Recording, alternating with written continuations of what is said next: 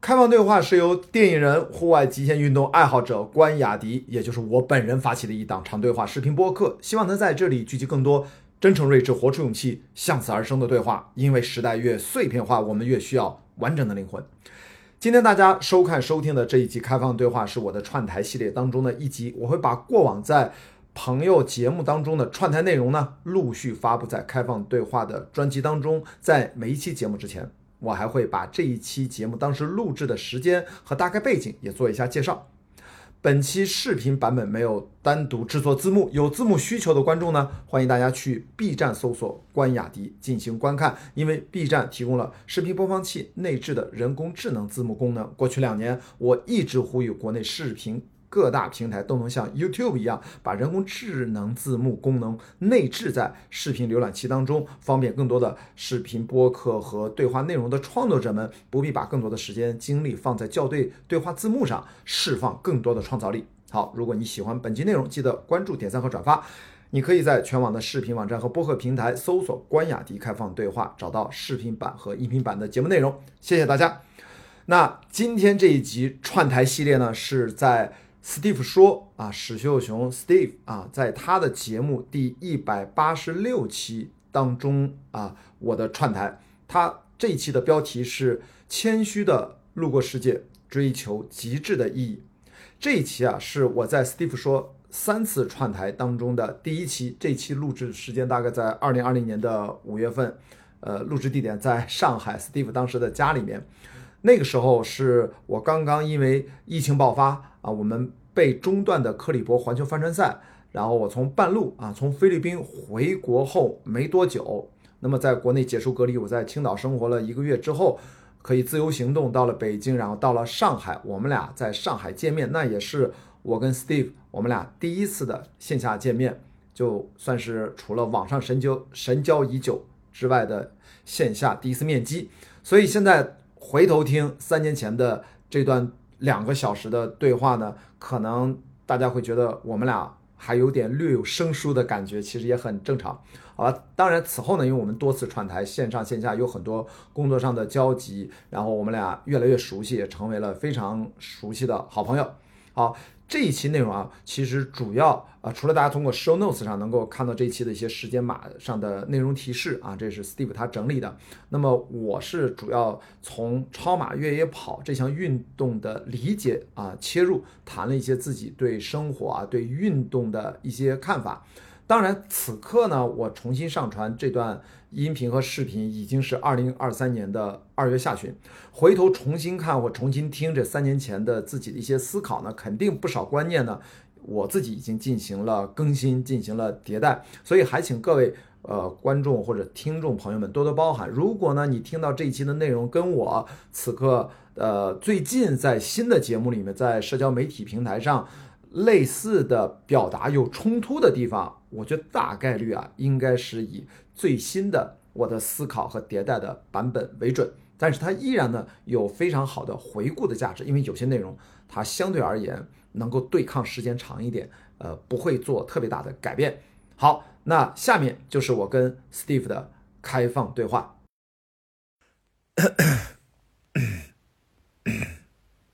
Hello，各位听众朋友们，大家好，欢迎收听 Steve 说第一百八十六期的节目。我们今天的嘉宾是关雅迪，他是一位电影制片人，也是一位户外运动的爱好者。欢迎雅迪。哎，Hi Steve，我突然听到一百八十六期，哇，哦这个感觉是一个漫长的旅程。对，没错，这这一站在我这儿，我来蹭一下啊，我来蹭。欢迎欢迎进站，欢迎进站。我特别高兴能来，这个成为咱们 Steve 说的一部分啊。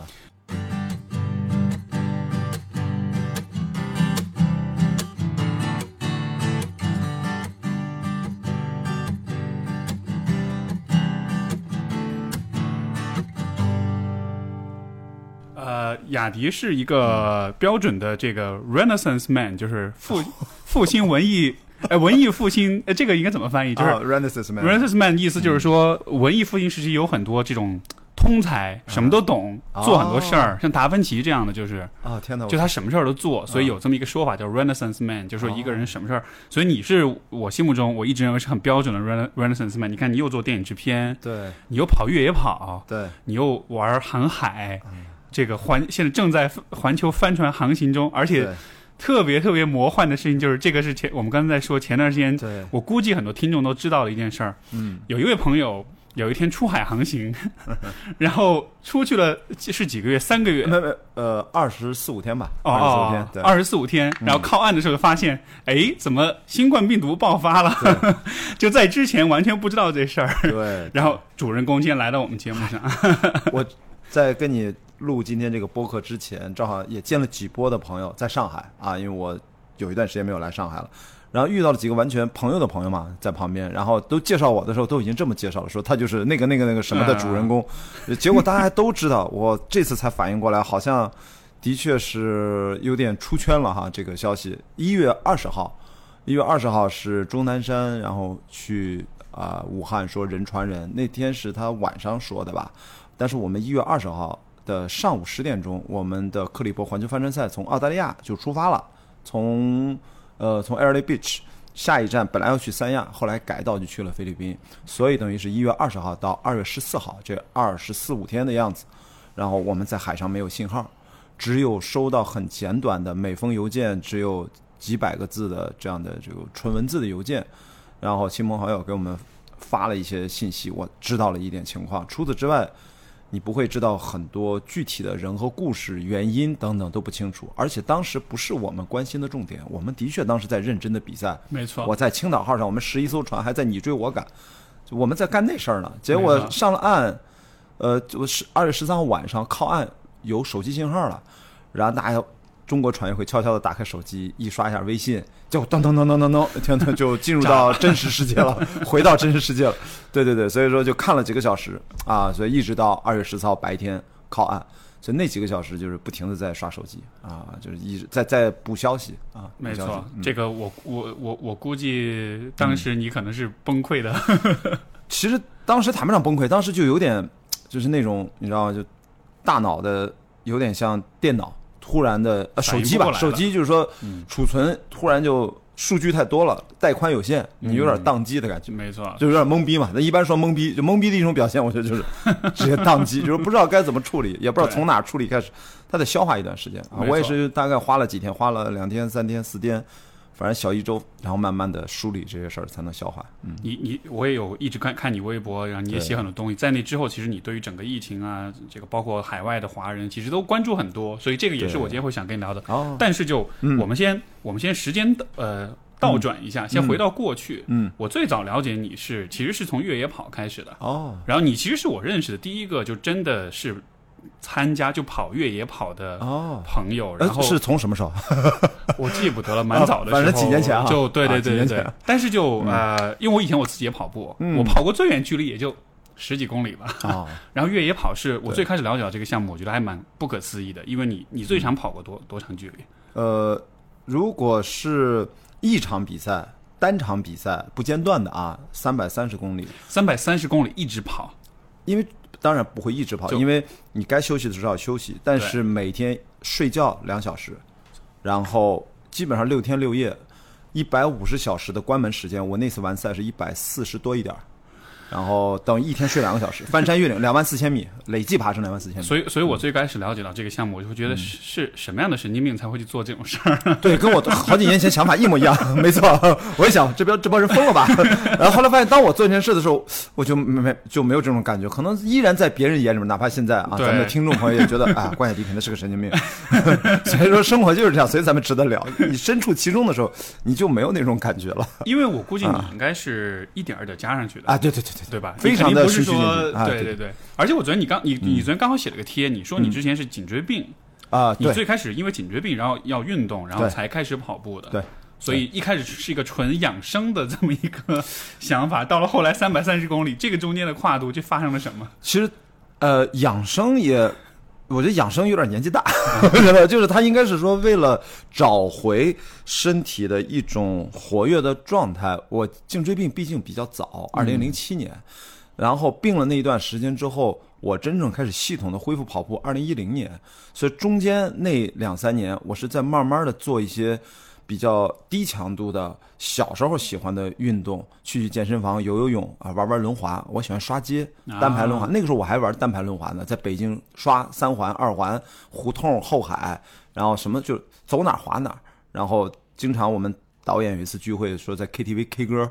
然后我我去那个包房，他们崩看一人，突然一推门进来，穿着紧身短裤，满身大汗，踩着轮滑鞋进了 KTV，现场所有导演编剧都疯，我操，这是谁？我们是被打劫了？哎呦，我关雅迪，你知道吗？我还记得特别印象特别深。但是真正跑步系统的恢复训练看书，二零一零年开始，所以我就是一个比较喜欢运动的人。然后时间点稍微的回溯的有点长，那是因为那是我最后一次叫呃卧床不起。因为生病卧床不起，那是最后一次。那真的是严重到那种程度，就会卧床那种。我看你写的帖子，我写的我写的已经很很简短，对，很简略了。实际上，那个那几天是非常难受的。我因为最重要的是，你不知道发生了什么。因为要知道，二零零七年的时候，我当然不会认为我得颈椎病。那时候我二十七八岁，二十八岁吧。就像现在很多年轻人说，二十出头就开始得颈椎病了。就现在，我那个时候医生就跟我说，现在这个病。是在趋于年轻化，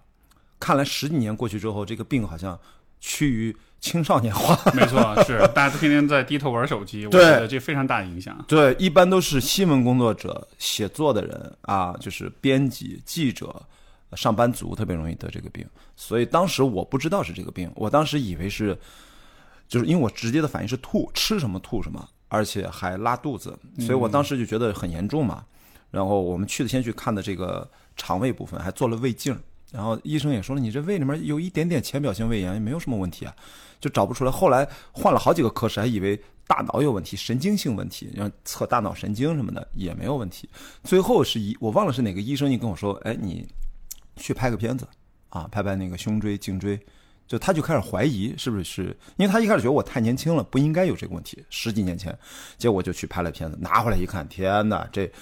后面这个自然的那个曲度已经僵直，上面还有钙化斑点啊。钙化斑点就是说你长时间不动之后，它已经有些堆积物在上面。钙化斑点如果再变大，就变成了骨刺，所以它是压迫了我的压迫神经了，哎，压迫神经、交感神经联系到位，所以吐。所以这个我是，我就在那个帖子里面没有写那么详细，实际上是那个病理是非常清楚的。没错。然后就按着颈椎病去看了。啊，那叫什么骨科还是叫什么？就是就外科，嗯，大概是这样。嗯所以我就非常小心的去慢慢的恢复，度过那十四天。后来其实是，嗯，通过跑步是有逐渐的解，就是化解这个问题，不再有这个困扰了。现在，我我觉得是我当时完全没有把跑步当成治颈椎病的一个针对性策略，所以我看很多帖子，就是咱们微博上那些评论区，很多朋友在转，呃，他们就觉得啊，就跑步吧。我觉得跑步首先。它不是个包治百病的东西，我一直反对，就是跑跑步万能，或者我是跑步邪教教主的那种身份，我从来不接茬。我我只是觉得跑步是你要去，呃，从事自己喜欢的运动的一个基础性的一个热身运动，它是个底层结构。你像你你玩羽毛球，你踢足球，你任何的户外运动，只要你的心肺稍微得出点汗的啊，有氧或者是无氧，你。跑步是一个最基本的动作，你 要移动身体嘛，所以呢，你把它当成一个打底。所以我当时只是觉得，我应该呃稍微的活动活动啊。然后我看了一些跑步的书，挺感兴趣的。本质上是因为最早看那个《天生就会跑》那本书，哎，我看过，我也特喜欢那本书。哎，就是就是因为我这人就是一旦被好奇这个心被吊起来了，我说哇，太棒了吧。然后。那个时候还不敢去想象，也去跑那么长距离的，然后就去先找书看。我的性格就是先找，先先先在理论层面啊，感性层面，从理性层面都分别的都来一下，然后我再去实践。没错，我其实是因为这个，我在那个时候真不是为了要治疗颈椎病，但是那时候我已经知道了，只要你多活动。就不会有感觉。是那个最早这个越野跑，我也是从那本书里面了解到，对，里面有讲嘛，有一些人参加，这个跑步几百几百英里的那种跑，就天哪！然后结果你也是看了这个书，对，Scott Jurek，没错，没错。那那所以就，你后来又是怎么？所所以，我理解这个跑步的距离其实是一点一点加上去的，一点一点。嗯，是什么让你？嗯，因为一般一般的跑者可能马拉松，对吧？嗯，就四十二就差不多了。嗯。是什么让你觉得说这不够？就我要跑一百公里、两百、三百？我觉得是你有没有生活里面这种感觉，就是经常我们会不知道莫名其妙的原因，会预见性的预见到未来的样子。我经常生活里面就，我觉得狂想，或者有些说说难听点发癔症，就是觉得神经病的，就是我经常会预见到我未来的样子。嗯，就是有一个脑海里有个画面对，就是特别像《降临》那个电影。啊。如果我们学会了外星人的语言，突然你未来的一生摊在你的面前啊，然后你还会不会做不一样的选择呢？其实并不是因为人生的意义是在于，就算是命是注定的，现在物理学不是也越来越印证这些相关的一些东西，就是你的自主意识的这种可能被被被剥离掉的问题啊。所以我想说，我我真的，你想想，我二零一三年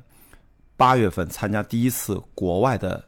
超长距离的越野跑多日赛，是两百五十公里，在冰岛叫极地长征。但这场比赛我是二零一二年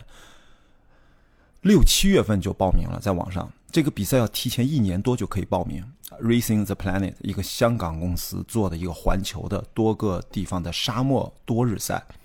然后我因为朋友介绍，我知道了有这个赛事。然后我想说的是，我的第一场马拉松，实际上二零一二年的九月份啊北京国际马拉松，也就是说我在报一个两百五十公里的比赛的时候，我其实连全马都没有跑过。我刚刚，我记得我是在二零一二年的七月份参加了一个四十公里的一个慈善的野外徒步，也是越野跑，也边走边跑，四十公里是个慈善赛。我一完赛了，我就觉得四十公里没问题啊。我后面马上想五十公里在哪儿，然后马拉松在哪儿，我知道就按照，然后一百公里在哪儿。但是我觉得，再过一年，二零一三年八月份的时候，我是可以完成一个两百五十公里的多日赛的，所以我就报名了。而且，所以我的意思说到那个时候，二零一三年的时候，我其实已经知道我应该要去巨人之旅了。就是我一回来就辞职了嘛。我我二零一二年的呃七八月份的时候，给中国第一届组队去参加巨人之旅，就这个三百三十公里比赛的人，那四个兄弟，我现在都是最好的朋友啊，高清，然后子晨。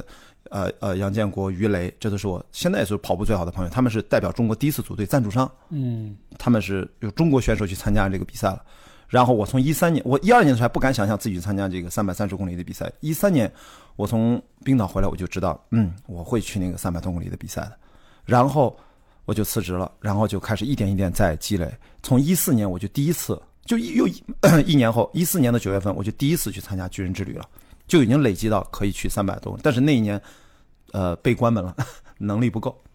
然后就是说时间到了啊，时间到了，我啊我我在两百公里的时候，呃，差了十四分钟，比规定时间晚到了十四分钟，就被在那儿关门了，叫 g r a s o n e 那是一个非常难的一个大战，大家都知道那个点非常难，那个点你要过了，后面应该都能过。然后一五、一六、一八，我完成了三次，所以等于我一共去了这个比赛四次。嗯所以我经常会想说的，我觉得重点是在于我有一种特殊的感觉，是我会预见性的看到自己未来，按照我的性格，我应该在什么节点可以去做一个什么样的一个完成一个什么样的目标是可以的。我特别希望把这个公里数换成赚钱的目标，然后我觉得是不是就会完全不一样？但是我刚好就不是那个人，你知道，这就是让我很苦恼的地方。现现在我要调整一下先幻想一下自己做了一大堆人民币上面这样。我昨天见了一个老朋友嘛，他是个经纪人，他以前是广告公司的，然后他的性格跟我一样，但是他就是把我那个公里数变成了赚钱，啊，然后他也能实现。哎，我真的，我们就互相羡慕，你知道吗？我说，哎呀，后来说，要不咱俩合作一下，要不你就把我经济了就可以了。你看，那发出我体力好的优势，然后你给我派什么活儿都干。对，没错，这个这种就是说有一个画面，有一个想象，然后你就会实现它。这这是你从从从小以来一直都会有的吗？我觉得回想看啊，因为我在知乎上有一个老帖子，经常我也会引用它，就是讲我自己在初一、初二的时候，不是有一个呃小男孩的一个所谓的梦想清单，其实就是一个 wish list，呃上面对是是一个长大了当科学家什么的。哎，对对，哎，对对对，但是没写科学家，但是当当时其实到现在回看那些小小的愿望都实现了啊，然后呃，但是你跟那个当科学家不靠谱啊。可以并列的，我那上面写的就是我要离开地球，站在月球上看地球的升起，就是那是我初二好像写的一张破纸上，那张纸是我爸在做兼职财务，是一个叫维纳斯名品店，我印象特别深，在龙山地下商城的一个时装店，我爸兼职给他们当时做财务，然后他们的便签纸，我把那个便签纸翻过来，在背面写下来的，然后我觉得可能那一刻，如果按照刚才这个逻辑，我发现其实我可能那么小，我就在预想我想做这件事情的样子是什么样子。我觉得到现在我也应该去继续做那些事情，所以现在基本上就剩这一两件不靠谱的，其他的基本登月，呃，这个对呃，其实登不登月没关系，我觉得离先离开地球嘛。先离开地球，嗯，这个这个倒我觉得应该不远了。我觉得人的这个航天旅行，我觉得其实不用那么呃矫情，我觉得。哎，那个是猫挠的是吗？天哪，猫挠成那样啊！行，我们插播一下，我一个。然后呃，比如说我我我我是大概在陆地上不是折腾了七年，我就做一个项目，还算比较专注吧。我前面做电影大概十几年、二十年，过去七年等于我一三年辞职开始吧，然后我就去从一零年开始越野跑，到一三年辞职，到一九年结束，一九年开始帆船了嘛。大概等于，一零年到一九年，我觉得这九年吧。我越野跑是非常专注的，我把所有其他相关的项目都停了。我从小踢足球长大，二零一六二零零六年研究生毕业之后，再也没有碰过足球，一次都没有碰过，到现在。所以我是做一个项目就会扎下去，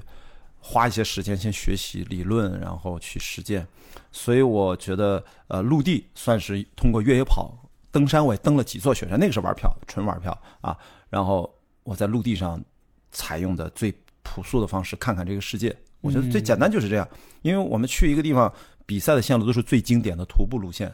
我们都是在徒步路线上比赛，肯定不是那种没有路的地方，那没法跑。对，所以呢，就是还不是说人迹罕至，还比较安全，这跟大家想的不一样。嗯。然后呢，环球帆船赛呢，不管是多人赛，还是我以前呃我以后想做的单人，呃单人的环球跨洋航海，我觉得是从陆地到海洋换一个方式，再看一看世界。嗯。那再来个六七年，至少我觉得至少。啊，帆船、帆板、水上运动都可以，那个都是玩儿，我就帆船为主，因为你在海上想去看看大海，帆船是唯一的选择，都没有第二个。你说哥斯达游轮什么就那种，那那那是游客，那是另外一回事儿。我觉得再过六七年以后，我觉得再换成空中，你再把这个地球看一遍。所以我我说的那个目标啊，其实是一个折中方案，我觉得就是。你看，比如跳伞，最近不是出现了这个特别悲伤的这个消息，一个亦庄啊，不是他亦庄那个女孩啊，对，意外事故。咱咱们不是评论评论那个女孩这个，我我我的确不了解。但我觉得我想做的，我一定不会去做低空，我对高空感兴趣。我觉得我能从多高往下跳，因为我在五千多米是被扔下来过啊，就是那种花钱教练绑着你嘛，那个你什么都不用干嘛，然后还自拍，我还多付了一份钱，摄影师我们三个人三人行叫三人跳。然后对着我拍，我觉得我可能如果自主开伞，我觉得看最高能去到多高。比如说《碟中谍》里面汤姆克鲁斯那种，从飞机戴着氧气面罩，七千米往下跳，七千五吧，他那是，哇，那太酷了，我觉得。所以就海、陆地、海洋、天空，感觉就是要把这三个维度都玩遍，然后你就可以死了。我就对自己说，我说你就可以死了，在这之前不能死。这个这这是否也能反映出就是你的这种是对生活、对生命的态度？就是其实你做的事情都是体验型的，相当于。你你关注的其实不是说你积累了什么东西，而是说这些事情我都要去做，我都要去尝试。然后好像就好像你是更注重这种体验的。因为我觉得人的思考，咱们从呃，因为我我也看你你翻译的书，对吧？咱一会儿也可以聊聊，对吧？因为我在机场刚上市的时候，我在国外就看老头两个老头一个老太太，就五十多岁，不是老头老太太啊，应该都中年人吧，就在机场在那翻翻的同一本书。就是生而生活的十二法则，就这本书，对我都当特别震惊。人生十二法则，啊啊，对对，就人生十二法则。所以我后来我就马上买了嘛，我就是我先买了英文版，我就看了两章，就是因为挺厚的。当时我看英文书真的很慢，我的英文阅读能力电影以外对都不是那么的熟练。我看电影书还行，因为啥都知道，你自己就是阅读速度快一点。我自己觉得是因为大脑的思考方式模式的问题。我其实体验的人生，我觉得当然没说错，但是本质是我觉得通过。户外运动，特别是偏极限类的，它能够刺激我的大脑。我觉得，就是说本质一点，就是分泌的化学物质的配方会不同，因为你每次去的环境不一样，你应对的这种自然界的变化和你做出的反应不一样。每哪怕只是越野跑，你跑的每一次的路线都是完全不一样的。你是不用抱着任何的那种，呃，就是都有新的。可能性发生，然后从陆地到海洋，整个运动模式、自然环境全变了。我这次等于大概有七八个月，已经在这个环球航海的大型帆船的体验已经有了。我后面还要学小船，自己一个人怎么开。这次是二十个人一起开一个七十英尺的大船，我只是水手之一。但是如果未来让我一个人开一个四十尺到五十尺的船，我一个人该怎么办？或者两个人该怎么办？那又完全不一样。那么以后更不用说在空中了。我觉得它最终对大脑的神经元的本质，就脑电信号的模式啊，它会从本质上会让一个人的精神的感受的边界会要不就宽度拓展的更宽啊，或者说咱们就是那种体验的。反正最后我们对这个世界的感触，其实都脑电信号的这个投射嘛。我想让它投射的方式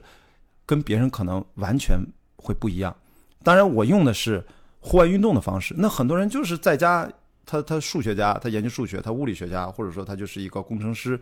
他只要钻进去了，本质是一样的。我这个呢是比较 最原始，我就 回到原始人了，就是靠身体的这种体验来收接收信号，刺激大脑。我觉得那时候说说说俗一点，就是在不用药的情况下，不用外力的这种情况下，让大脑去体验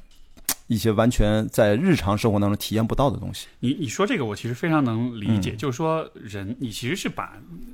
因为首先人的大脑是一个非常喜欢做预测、非常喜欢做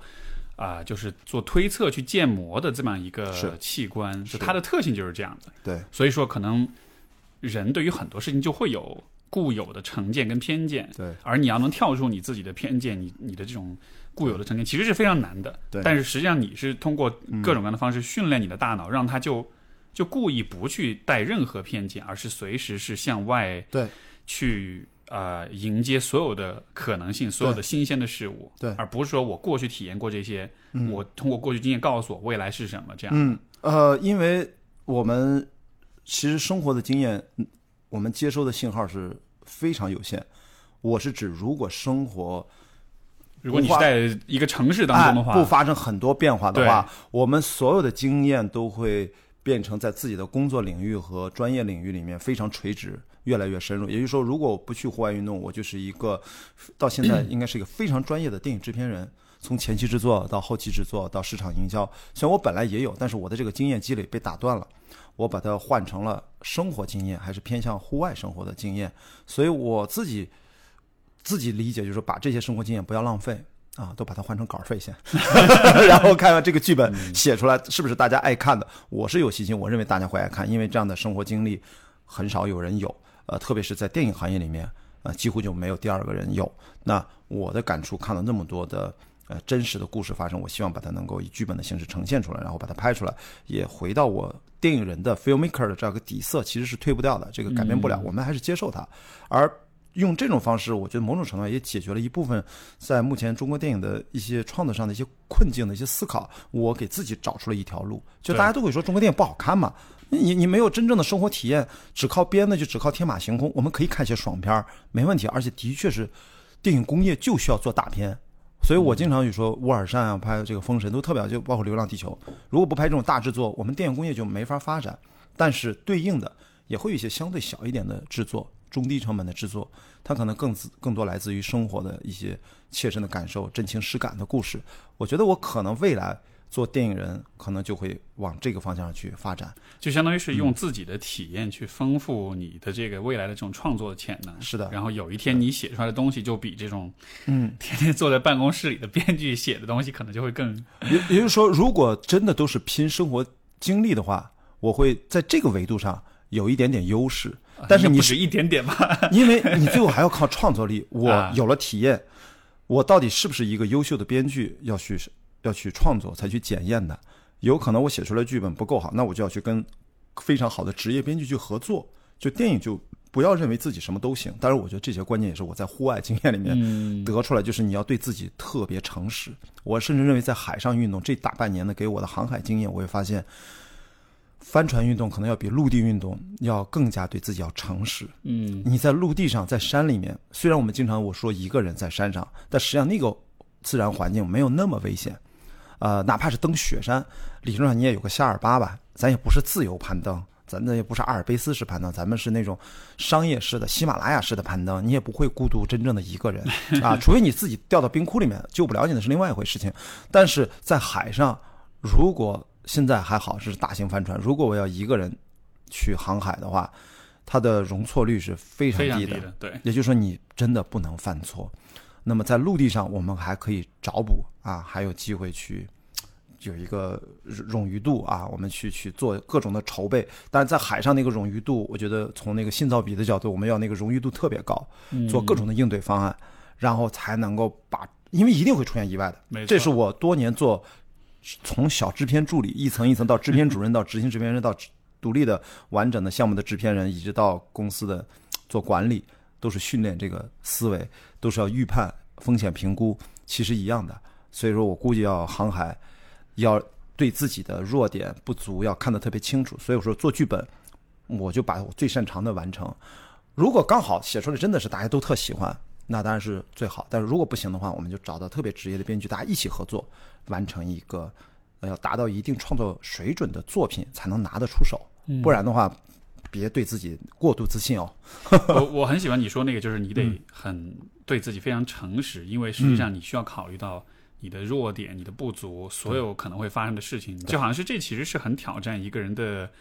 自我，甚至是自尊的，因为人们是不喜欢看到说我是有缺点，我是不好的，但是对。对于你来说，你反而需要。就好像是把所有的缺点要一一的掌握清楚，对因为这样子对于对当你去比如说做户外运动的时候，对这样去挑战的时候，这这其实才是最理性的方式，是最安全的方式。或者这么说，就是每个人都有缺点。我相信，呃呃，Steve 也好，雅迪也好，我们都有各自的缺点。但是一定要清楚你在做的这件事情，你的缺点会不会让你做的这件事情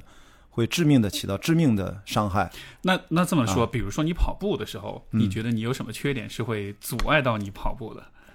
我想说的就是，我经过了检验，在跑步这件事情上，我找不到我特别的短板。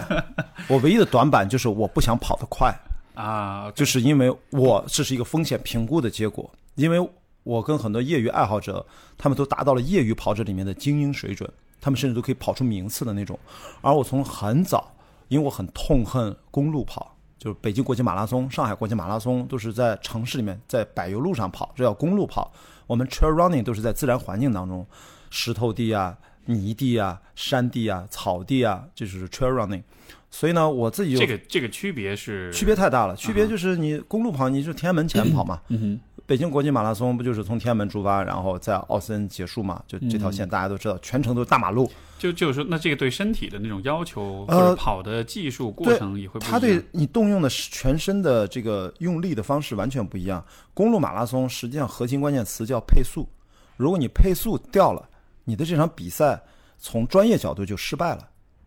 就是你应该是一个平稳的一个按照计划的你的速度，不一定全程一样，你可以分段。也就是说，真正的一个 深度的跑公路马拉松的爱好者，他的每一公里的速度都是提前有规划和计划的，完美的按照提前的规划和计划都实现了，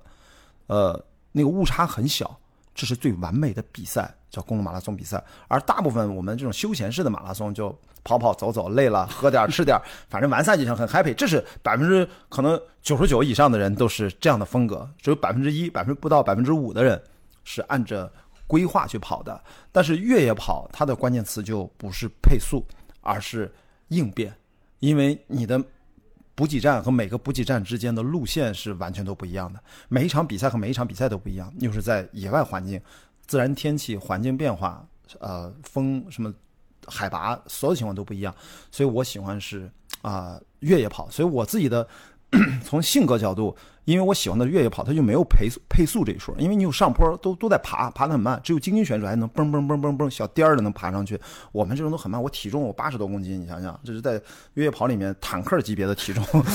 他就哇这么大体重，居然膝盖不受伤的，那么多年，我是从来没有受过任何伤，就是因为我放弃了速度的追求。啊，跟其他的朋友特别希望拿成绩要求自己，我从来不在成绩上太过要求自己，完赛就可以，不要受伤。因为我除了去比赛之外，我经常是带着拍摄任务，至少是我一个人自拍。雅迪跑世界这个自己自拍自己的自说自话的，表面上看是个越野跑的纪录片节目，本质上是一个单口相声节目，你知道吗？所以说就是还是制片人思维，就是在在在怎么处理安排，带着我的团队，有时候最少的时候是一个人，最多的时候五六个人，大部队我。机位怎么布置？怎么我们全程还直播？我们都 就跨三国直播，手机直播。我们在二零一六年就做过跨国的这种连续的几天几夜的直播，就是我们都做过这种测试。所以满脑子就是已经对我来说，比赛不是一场比赛。所以我因为我知道要同时兼顾很多东西，所以不能受伤对我很重要。所以我就用的都是非常保守的策略。所以按照我的缺点，哎，说回来就是我身上的缺点，比如说不太。不太会赚钱，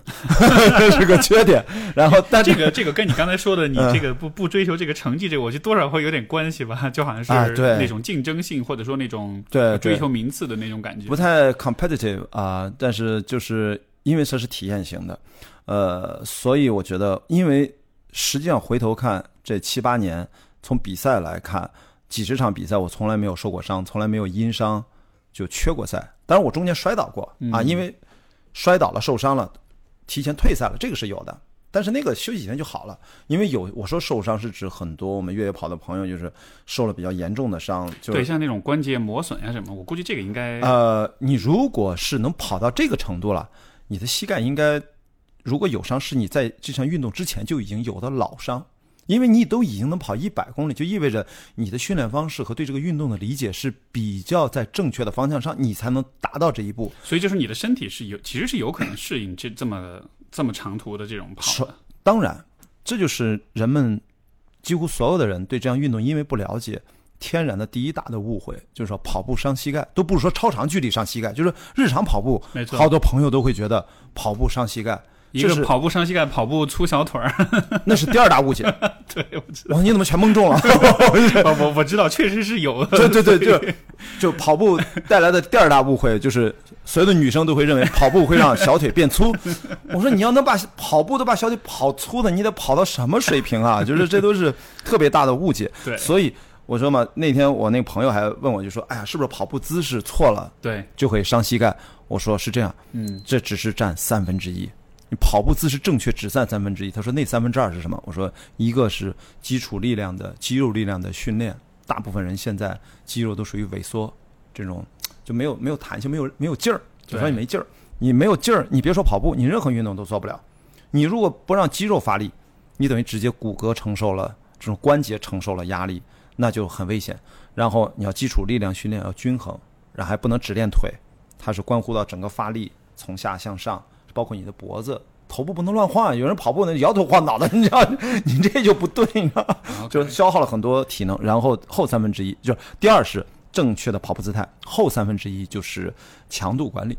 不要太兴奋，为了着急发个朋友圈。今天我你你五公里还没跑顺溜呢，我已经跑了二十公里，你这不就是作死吗？对对对，一个是长度不要啊突然变得很长，一个是强度，就是跑多快，不要你配速。突然拉得很高，你本来就六分还没跑进呢，突然刷了一个啊，我跑进五分了，配速，那 这都是现在这种社交媒体这种晒晒文化，我估计对这个还是会有点影响啊。就大家当然晒一点这个有这晒一个成绩什么的，我觉得晒没有问题，咱要科学的晒嘛。说的挺说说孩子就是咱多看看书嘛，嗯，然后至少是吧，咱咱们。常来啊，Steve 说听多听听这期跟雅迪的这个一百八十六期，对吧？然后你就会解除了很多误会，就是要科学的认知，然后稍微耐心一点点，然后你晒出来的东西，让大家觉得你真的哇，你是这么理性又有魅力，然后还有这种毅力实现，比你偶尔的呢，是吧？咣当就晒一下，然后受伤就消失了，然后然后。痛恨这个运动，就跟你说跑步太毁膝盖了。因为我听到好多人明明是你自己的问题，你知道吗？没错，没错。呃，真正的真正的，我身边我想告诉他，就是他是不会受伤的，因为因为我我一开始也不清楚嘛，我只是看了书。但我到了赛道上，发现我身边有多少六七十岁的老头跑超马的，都跑得比我快，我都追不上。那人家膝盖有问题吗？就是说，我的意思说，一定他是从年轻，他不是到老六十岁突然爆发了。而是说，一是年轻有这个运动习惯，到老还可以，那不就也就意味着，那就是我的未来。所以我在赛道上无数次的见到了自己六十岁的样子，甚至自己七十岁的样子，我这是让我心里面还是挺踏实的。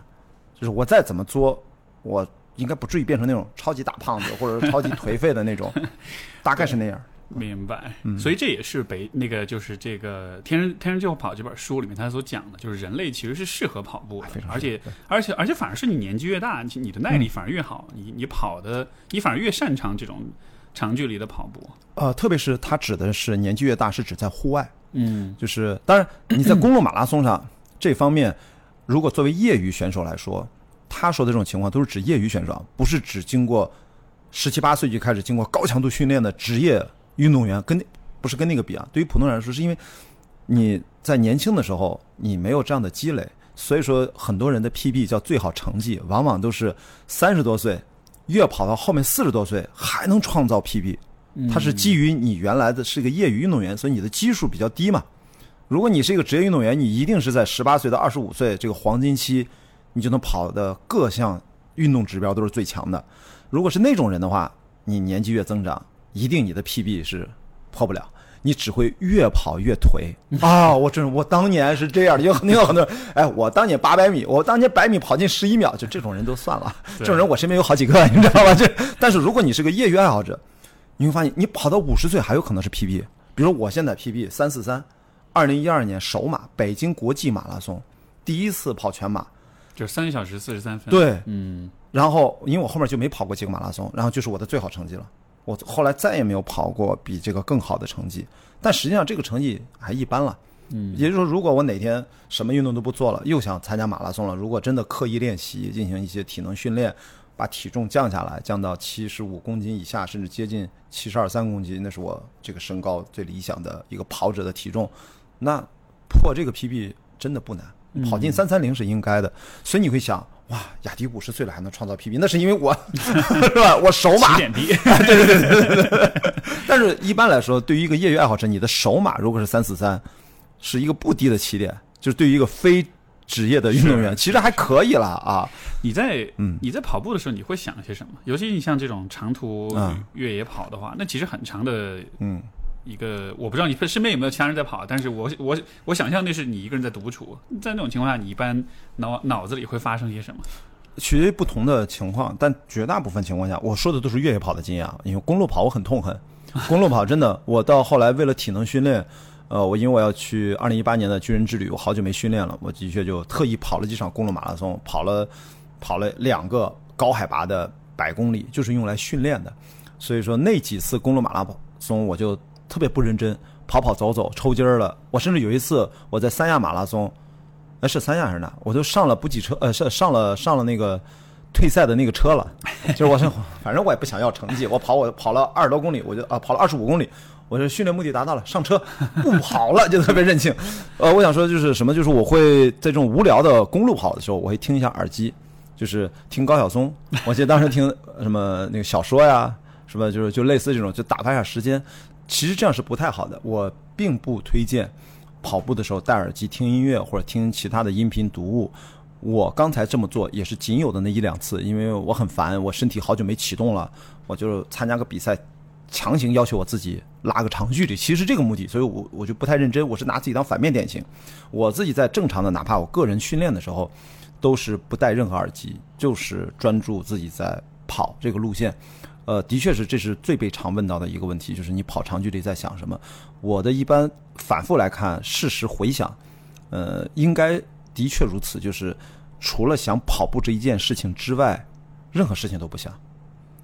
因为大家会认为好像好单纯啊，纯粹，其实不是的，是因为你跑了你就知道，特别是户外，为什么我要推荐大家越野跑呢？它接收的信号很复杂，你要有很多信息在脑子里去处理，比如你选择路线，你包括你现在路面，就是我一般就想，如果再具象到一件事儿，就是我要始终看着前方六步之后落脚点，我要去一直预判，就是大概就是你已经要预见大概未来的三五秒，我六步过去，我脚踩哪儿，然后达到一个目的，就是不要摔倒，其实就这么简单。嗯，你光这还只是一件事情，剩下如果你在复杂的长距离的户外的超马越野跑比赛当中，你还要考虑几乎几十件事儿同时在高速运转，啊，一种是身体之外的外向的思考，观察赛道，看手表，下一个补给点的关门时间，我在这儿距离那儿还有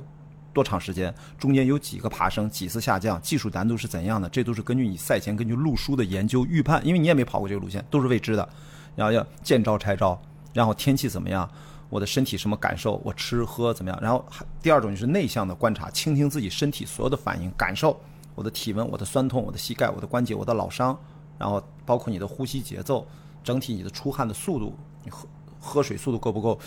这时候该吃能量棒还是该吃液体的能量粉？就是等等等等，真的是几十件事儿，是我心跳过快了，所以你没有任何多余的精力去思考。经常会有人说：“哎呀，哎，咱是不是反思一下上个月的工作周报的问题？这个工作有什么规划？”根本不是这样的。如果你但凡那么想了，我会提醒你，很可能不小心就崴脚了。没错，我就觉得，就你的受伤都是在你放松的某一刻，你就不知道，哎，就突然受伤了，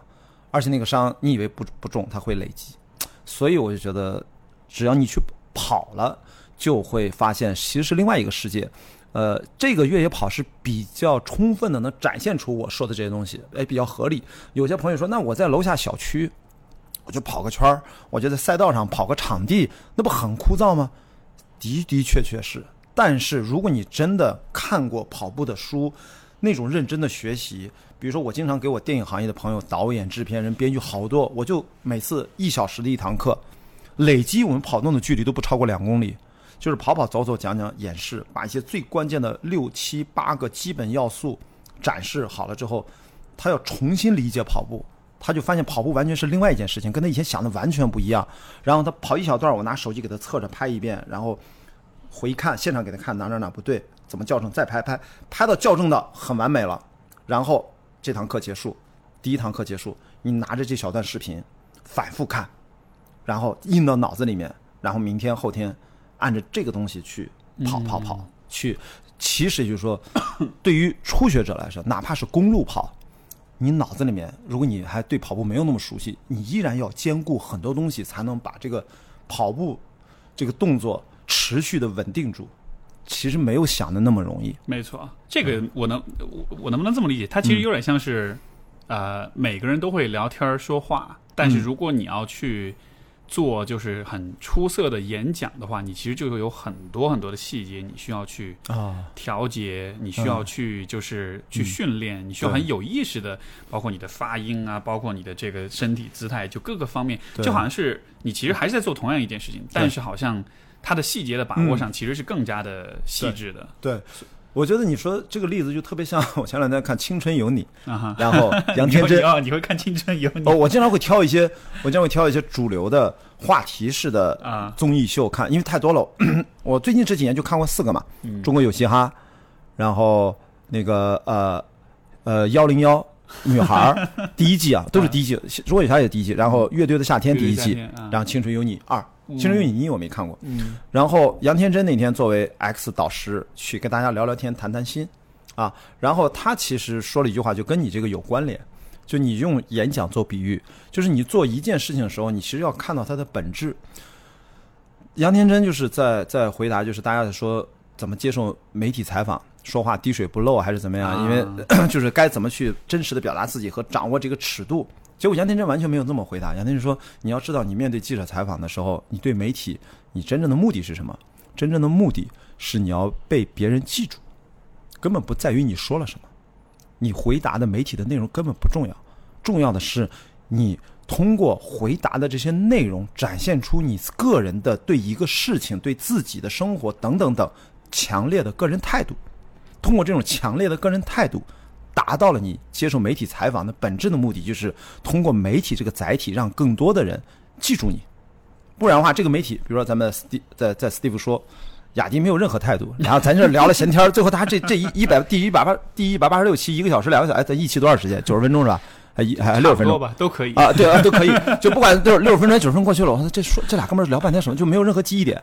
咱俩就白做了，你知道吗？这期节目就浪费了人生一个半小时，所以我觉得杨天真说的特别对。反过来就是说，说到跑步，本质如果一个小时之内，我就说一句话，你就能感觉到，我们都以前认为跑步就把腿迈起来往前跑嘛，实际上这并不是跑步，跑步的本质实际上是。一个，呃，连续防止自己身体跌倒的过程，你用这个角度去理解跑步，你就。你 为什么呢？这不是开玩笑，这是最科学的说法。对对对大家都觉得，哎呀，雅迪是不是你说过，就是你自己自由跑跑步姿态就是最对的？只说三分之一那个跑步姿态的事儿。我说你不能这么讲。如果你现在是一个小学生，你很可能是对的。但如果你现在是一个三十五或者四十五岁的怪大叔，我就 对不起，我自己就是啊，说的我自己就是。呃，如果是一个不跑步的怪亚迪，然后那可能是你随便跑也是跑错的，因为人体的记忆早就忘了。嗯因为我们想一想，还不会走路的小朋友刚刚直立起来，刚刚走，他不就是踉踉跄跄的吗？那个踉踉跄跄就是最完美的跑步姿态。就小朋友刚学会的根本不会，不是走，他一上来站直了，他就只会跑，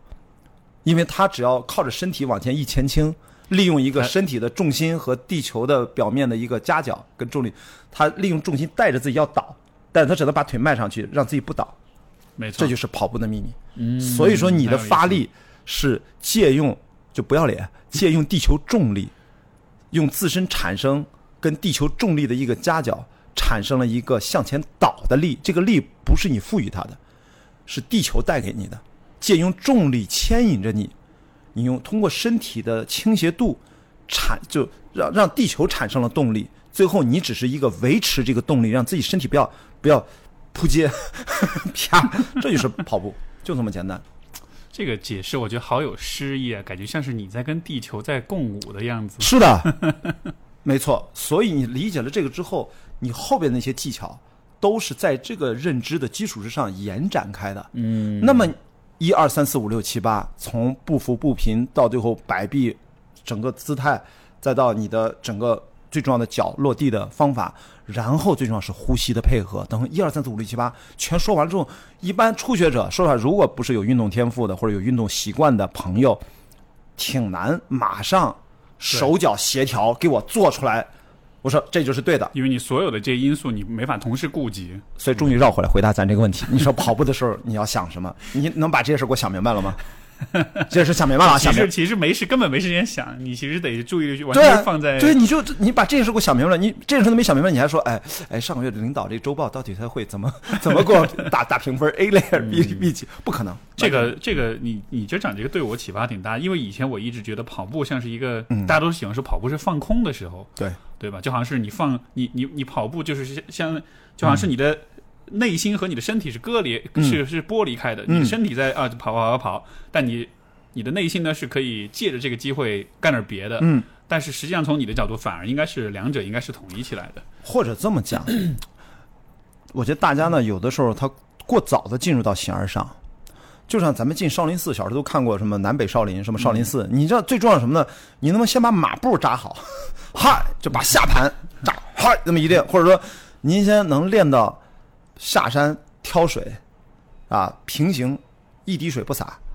然后你告诉我说，你再去念经、佛学，去思考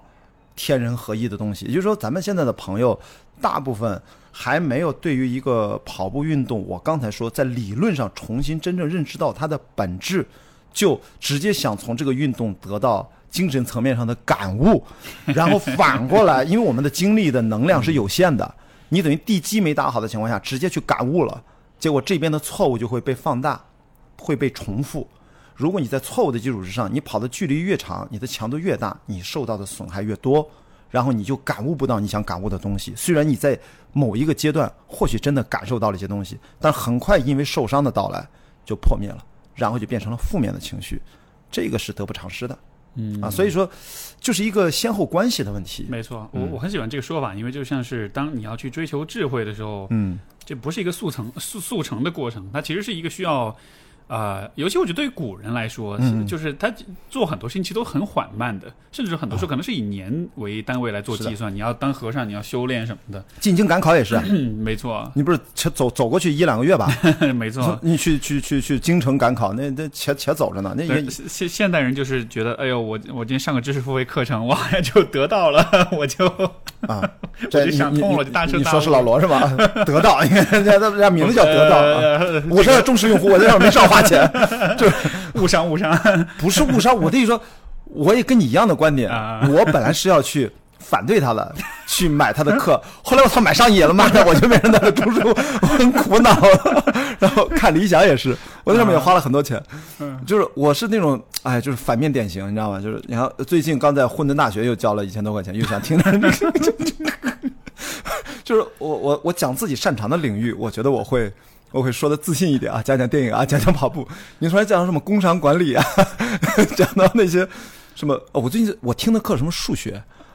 买的是就一些我是文科，我觉得我理科思维太差，数学的确挺差的，就不太认真学嘛。小时候，我现在啊，听一听跟数学有关的课啊，物理啊什么，现在看了科普的书，我现在在。让自己平衡一点，所以变成一个学生的心态。哎，所以你你刚说你小时候就学习成绩，你你小时候算是乖学生吗？我估计我我是那个呃调皮的好学生啊，调皮的好学生，就是小 我们那个年代，你是八八几年的吧？八五啊，我七九嘛，比你稍微大几岁。在那个年代，中国的教育到现在可能也是这样，就是他对所谓的成绩好，就好像是你的一个特权和护身符一样。没错，我是因为学习。小时候学习好真的不算学习好，但是你稍微成绩好一点，老师就会相对容忍你一点。我觉得真的是这样。如果你学习不好，老师批评你就特别多。但是我我是比较特例，就是因为我太调皮了。我跟那些学习不好的调皮的同学，我们关系都很好，我们都是一起罚站。只是老师就是，哎，我们都扇耳光的。初中我就不说名字了，就我我并不恨他啊，但是就他属于那种山东人，就特别虎，你知道，青岛人就。你又给我接下，接 接接就接话把儿，就我我坐在第一排，就我们被罚坐到第一排，就老师说上半句，我在底下等着下半句，然后 全场就哄堂大笑。我现在想，哇，这太二了！就我要是老师，我真的就气炸了。要是我，我会我我我直接给他踹飞。我不是数学老师，就把直接踹出教室了。都是初中干的事儿，小学就还好，小学作没有那么大能量，因为小学我只有一米五五，我小学六年级毕业才一米五五，所以我再怎么作吧。他他就是个小朋友，你作不到哪里去，没有很强的威胁性啊，身体比较小。中学那六年，那特别是初中那三年，那简直作的都不行了。到高中嘛，就突然到高一下学期就长大了，就觉得要学习好了。我高一的时候学习特别差，七十多人我们班，我考四十多名，那非常差了。就我我，但是还好，我们家长都不管我，我父母因为都双职工，就是都学习靠你自己。呃，但转成文科之后，又回到班里面前几名了。就有你有一刻内心突然长大的感觉，就是男生啊，在青春期的时候，我觉得可能跟我健身有关，因为我我在高一的时候去开始进健身房进行专业的健美训练，我跟着全国健美冠军，青岛那时候健美啊，就健身在练力量是一个很时髦的事儿，我们有海水浴场呀。我们就是中国的第一批的比基尼是吧？应该在青岛海水浴场出现。我那时候最爱看的是那个《海滩护卫者》，叫《Baywatch》啊，《Baywatch》啊，很经典的老对吧？那个片头字幕，帅哥美女拿了一个塑料的玩意儿，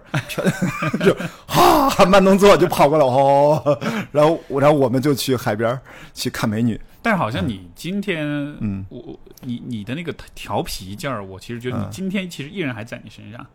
因为你知道很多小孩他长大他变乖了他成熟了，但是他但他那个调皮劲儿就丢了。但是我你没有，我现在就变成那个了。就是他们问问我说：“雅迪，你你你你那个用了抖音和快手吗？”我说：“我刚开了这个号。”他说：“你喜欢哪一个？”我觉得呢，我觉得我个人性格上更偏向于快手。我觉得我就特别强烈的老铁气质，就特别就这样。我哦，对对对对对，你不说我还不觉得。我说你不觉得我就是老铁本铁吗？就我完全。不太在乎很多别人对我的眼光和评价，然后傻不愣登的在特别假模假式儿，在认真的做一些自己 自己特别喜欢的事儿，在别人眼光就是那样，怎么是这样？然后我就觉得老铁有的时候就是就是这样，就是比较有点憨，有点愣。对，但其实也很执着，也很专注的。呃，专注，因为怕出危险嘛，对吧？怕跌倒啊！对你。哎，我们经常说跌倒了自己跌倒自己爬起来，这说的特别心灵鸡汤。我从来不信，我不太爱跟人说心灵鸡汤。我说别逗了，你在越野跑里面，你在山上跌倒下来，你可能就爬不起来了，就得让人救你去好吗？我就救过别人吗？我就最经典跑圈那个例子，二零一八年我就真的救了一个人。我在前面刚好花了一年一年的时间学了几轮国际野外医学协会的 这种急救课，啊，从这个 WFA 的叫 WAFA WAFA，然后一直进阶到 WFR 叫野外第一响应人。再往上学就 EMT，就美国救护车里面的那个医务人员可以插管了。我现在除了插管不会，其他往下的都可以。然后我把孙林野老师，这个国际野外医学协会的亚洲区总经理，也是特别好的老师，中国人啊，把他请到意大利跟我去参加巨人之旅。我本来想的是雅迪跑世界第三季，把他当成重要的嘉宾。我在比赛三百多公里的赛道上，中间遇到我，拦住我要对我现场考试、现场模拟，就弄得特别娱乐。结果没想到第一天晚上就所有的计划都是扯淡。比赛进行十四个小时之后，在第三座大山的下坡，因为第一个五十公里要三座大山，第三座大山比赛到第 十四个小时，最后一个下山那个陡坡是危险的一个赛段，在我前面凌晨两点有一个人就翻滚下去了，就啊，然后就特别惨，巨大的一个声音，然后噼里啪啦啪啦就滚下去，滚下去几十米吧。然后我其实看不见他，但头灯就听见声音了，然后我就赶紧冲，当时就没有任何的就是想什么，就直接反正说 somebody need help，就咔就赶紧冲下去啊，赶紧张罗人跟着下去，然后就做了两件事儿。第一件事儿就是各种，我就知道我一个人救不了，你得赶紧大家帮忙，啊，各种喊 somebody need help，就赶紧下下去，就 follow me 什么的。然后第二件事儿就赶紧掏出 GoPro 先开机，就作为一个赶快记录下来。对对对，因为我根本不知道我能拍到什么。嗯，然后那个 GoPro 一看，我去，就特别夸张那个血腥的画面，他那个头皮从那割切开，翻出来，啊特别可怕。我第一次没见过那么可怕的。然后呢，但是现场四五个人下来，就没有人能够做出正确的反应。我一看这个情况，我就说我来 leading，我就说英文，就是跟我我说。做最重要的几件事儿，因为我们学过最重要就是首要评估两个三角形，次要评估。首要评估里面你要看环境有没有危险。我们从陡坡下去要一点点下去，他非让他头冲下，脸冲下，等于那么斜着这么趴在地上。要先看到呼吸有没有大出血，呼吸 O 不 OK，然后是否生命马上受到 critical 有严峻的形势，要赶紧止血，就先摸他身体，一看我就声音嘛，AVPU 四个级别，对吧？呃，就 awareness，呃呃呃 voice，呃 pen 和啊 unconscious，就是你看他处于什么阶段，我就喊你能不能听见我？他对声音有没有反应？他没什么反应，他只处于 A 和 V，就是啊，不是说 AVPU，呃 V 和 P 之间那个状态。然后我第一件事就是把背包先解下来。我说为什么我拿剪刀？我居然带剪刀的人，这标准剪刀。为什么他我们都是背着越野跑剪呃那个背包嘛？他那个脸向下那么搓在那儿，他是勒着自己脖子了。我们他发不出声音，我不知道是不是因为明显的勒着他，赶紧把他两个肩带给他剪掉，轻轻的，因为你不能动他。所以第一个是 don't touch it，就我们我们不我们不要不要动它，这是最重要的，因为你不知道它是否有脊柱损伤，而排查脊柱损伤是要在次要评估里面去做的。就我们都缓下来了之后，发现最基本的，如果他有大出血，如果他现在气道被阻塞住，这个是最重要的。所以呢，就是马上给他做最准确的处置，然后因为他伤口非常开放，要给他包扎，然后呢凌晨两点非常冷，拿出我的这个外套给他盖上，给他保暖，然后打呼救电话，然后反正就做了最正确的处置，而且全过程还拍下来了。一开始那个 GoPro 就扔在那儿，拍的都是天，就记录的是声音。倒腾完了，我才发现，哦，这个没拍到，我就给它摆一下，搁那儿记录。其实呢，大家会有朋友当时就呀，我操，你这还是拍电影呢，搞得那么假。其实我想说的是，你别忘了，最后我录了四十多分钟的素材，最后是给了组委会，他们给了保险公司，保险公司凭着这个证明他是意外事故是要给他赔钱的嘛。我们都是买了保险，所以我的那个素材是很关键的。而且还有一个客观原因，就是说我们四五个人下来救他的，我们在那儿耗了一个多小时。如果我们被关门了，那我后来那个素材还拍了每个参与救助的人的号码号码对，证明我们可以申诉啊。但是还好，我是完赛了，所以这个事儿我救完人了之后呢，我就没当个事儿，然后一直到比赛六天之后结束了。突然就颁奖礼的时候跟我没关系嘛，但是突然我坐在最后面，呃，刷手机呢，然后一千一千多人都在那个大厅里面，然后突然有人喊压低冠压低冠，我然后我才意识到这跟我有什么关系。我往前走，然后我们的摄影师老师坐在站在第一排说啊，你可能是跟救援有关。刚才说了俩对意大利语 medical 什么什么的，可能是不是要表彰你一下？然后还给了一个特别奖，特别好。啊所以就是人家，因为我是要跟那个救援队二十分钟就到了，因为那是个危险路段，人家第一波救援队就在山顶上，电话居然打通了，那个地方居然有手机信号，所以那呃，然后二十分钟到了之后呢，又过了四十分钟，从下面又来了第二波救援，然后再后面还有第三波救援，拿着担架上来的，然后这一共花了大概一个小时，不到一个半，然后第三波救援到的时候，我们就离开了，然后就交接好了，但第一波救援来的时候，我要先做 briefing。我给他拿包扎，我带了包带，我是完整的急救装备都备在包里面，把他这个把输液拿掉，还给他头皮合上。我操，那我手上全是血。我唯一操作的失失误就是，我其实戴了防水手套。啊你要救助别人哎，一定要戴上手套，因为你不知道他有没有传染病。嗯，你直接接触完，你手上有伤口什么的，这是我唯一的失误啊。所以我当时心惊胆战，我才不会啊，是 但还好没没有。然后真正救护队来了之后，按照我们学的流程要做 briefing，就他出于什么状况，我第一次发现他什么样，到现在多长时间了，他现在有什么变化，我测没测过他的脉搏等等等等。本来应该有个小本子要记的，但你那个环境下肯定不可能嘛，就只能靠脑子给他回忆。我估计是因为这个 briefing，因为他一看就是你就是 leading，就是在救援活动上一定是有一个人主 leading 的，就是主主导的，对，所以他把我叫上台了。啊，我估计是人家救护队跟组委会也 briefing 的时候，就说哪个几号几号选手起到最关键的作用。嗯，然后最幸运的就是那个人那天居然天空天气特别好，直升飞机可以飞，凌晨两点居然最后直升飞机飞过来，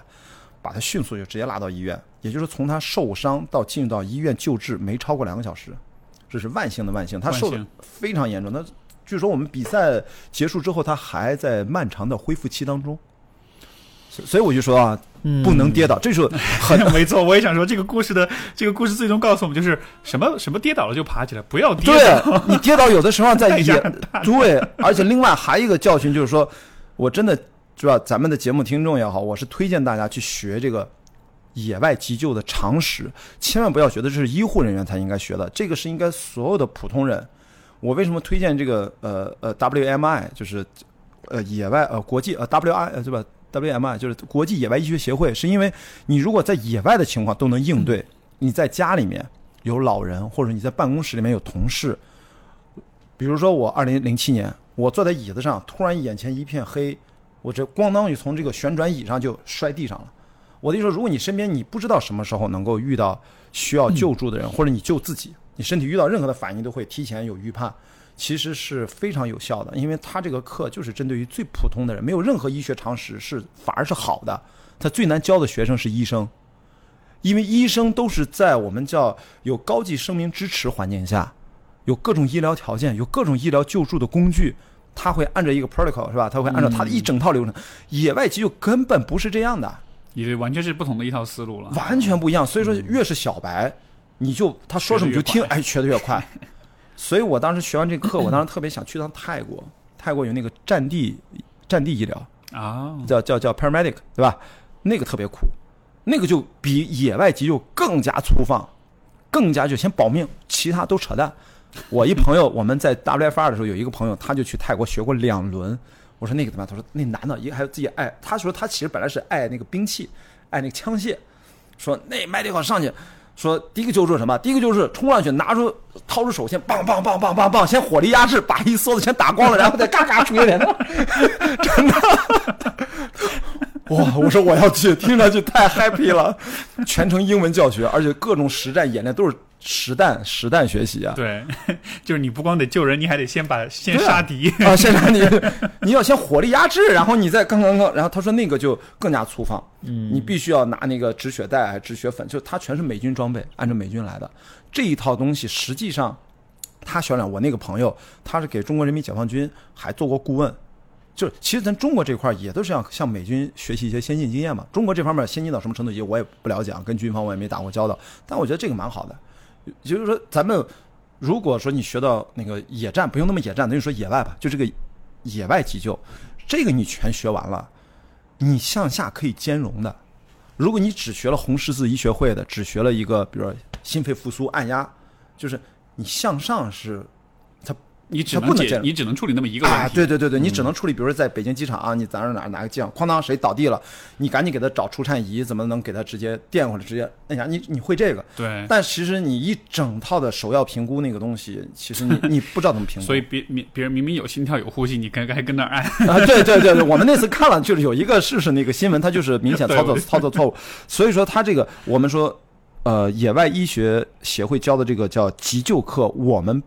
不需要是医生，我们因为做的不是诊断，我们是一套科学的方法，在短时间内做的是判断，这个判断是有严谨的医学逻辑，你就按照这个逻辑，它有个表，你甚至你如果忘了，你随身带那个表拿出来，你就照这个来，最快的同时进行。只要做判断就行了。这个判断就做出一个结果，就是这个人现在是不是 critical，他是不是要马上进医院，还是不用进医院，还是自己吓自己？比如有些人都是大喘气，呼吸急促，快接近呼吸衰竭了，你马上要判断他是 AMR 还是什么？AMR 就说他是情绪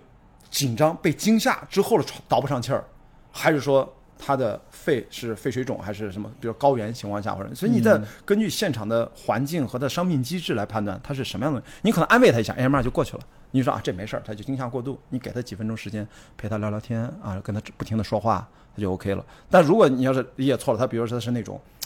就是他他就需要这个嗓子叫什么，就给他必须呼就吸那个的，哦 他用用药的哎哮喘呃哮喘。如果你判断错误了啊，就是你你他明明是哮喘，你看他他可能就聊天儿，那这啊就药药就说不出来了，你知道吗？那就挂了。所以说我们做做训练的时候就做过这样的测试，所以你特别有趣。所以啊其实就是你在有花很多时间在户外，我理解嗯这个过程其实也会让你，就是它逼迫着你必须对于人体、对自己的身体各个方面要特别的了解，包括各种情况下会出现什么状况，对，感觉就好像是你就准备特别充分的样子，任何状况你都能应付。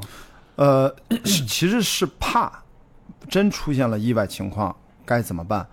我我的确是二零一六年的时候在登雪山的时候，在高海拔六千五遇到过一次幻觉，那是一次不该发生的意外，就是我们特傻幻觉啊幻觉，因为缺氧导致的不不是太饿了，所以我说很傻逼的事儿，就是 我们我们去登阿玛德布拉，那是一个技术性山峰，六千八百多米，将近七千米了。我我们三个人，领队加贴身夏尔巴，就三个人是最小的商业登山团队，不能再少了啊！还等于是二带一带我特安全。结果我们三个人就犯了一个最基本的错误，最严重的错误就是他以为我带吃的，我以为他带吃的，我就带了六根能量胶，我们就从大本营出发了，然后从 C 一出发，连续十五小时冲顶，然后下山的时候到六千五，然后我就饿到晕了，饿晕了就开始出现幻觉。幻觉是你你你你你就以为自己死了，你就以为我现在是灵魂在这儿看着整个喜马拉雅八千米的群山在我面前，然后太阳就要落下去了，那那大概六七点了，我们在下撤嘛，然后我的夏尔巴这样就一直把我往下拽，他已经知道我幻觉了，我就跟他争吵，哎，跟他都是英文交流，他说你别到了。啊，你也是鬼魂，咱都死了，聊什么呢？他不着急下，咱就坐这儿吧。你不要骗我，你想让我再死一次，就特别逗那聊天，就关键我都记得，你知道吗？然后这后来夏尔巴就是我们俩进行拉扯，就是快打起来了，你知道？你滚，你知道？然后这夏尔巴很崩溃，你知道？这他也很累嘛，因为我们都没带吃的，特傻逼，我们几乎要放弃登顶。后来我们那个领队又提前下去了，其实是不应该的，我就不说他名字了。那其实那个事儿他处理的特别不对，他应该始终跟我在一起，我是客户嘛，嗯啊，然后呢，他就夏尔巴就说：“那我下去没办法，我下去叫队长，我们一起来上来救你。”那我说我说就说服不了你嘛，他是个夏尔巴，呃，尼泊尔人，那至少是中国人，对吧？然后他就下去了，他一下去了，我一看。去吧，你看你不就是骗我吗？你肯定还会回来的，因为咱俩都是个鬼魂嘛，就是，然后就真的下去了。诶，他怎么真的？因为他这个陡坡直接是九十度下去的，我在那看不见，他真的下去了。我操！我想，完蛋，哦，他不是鬼魂，他可能是个真的人。天哪，我可能没死啊！我去，真的，我然后就开始自己抓抓抓，我就突然就醒过来了。对，捏自己捏疼了就醒过来了，就突然醒过来了，突然醒过来之后，然后就愣在那儿，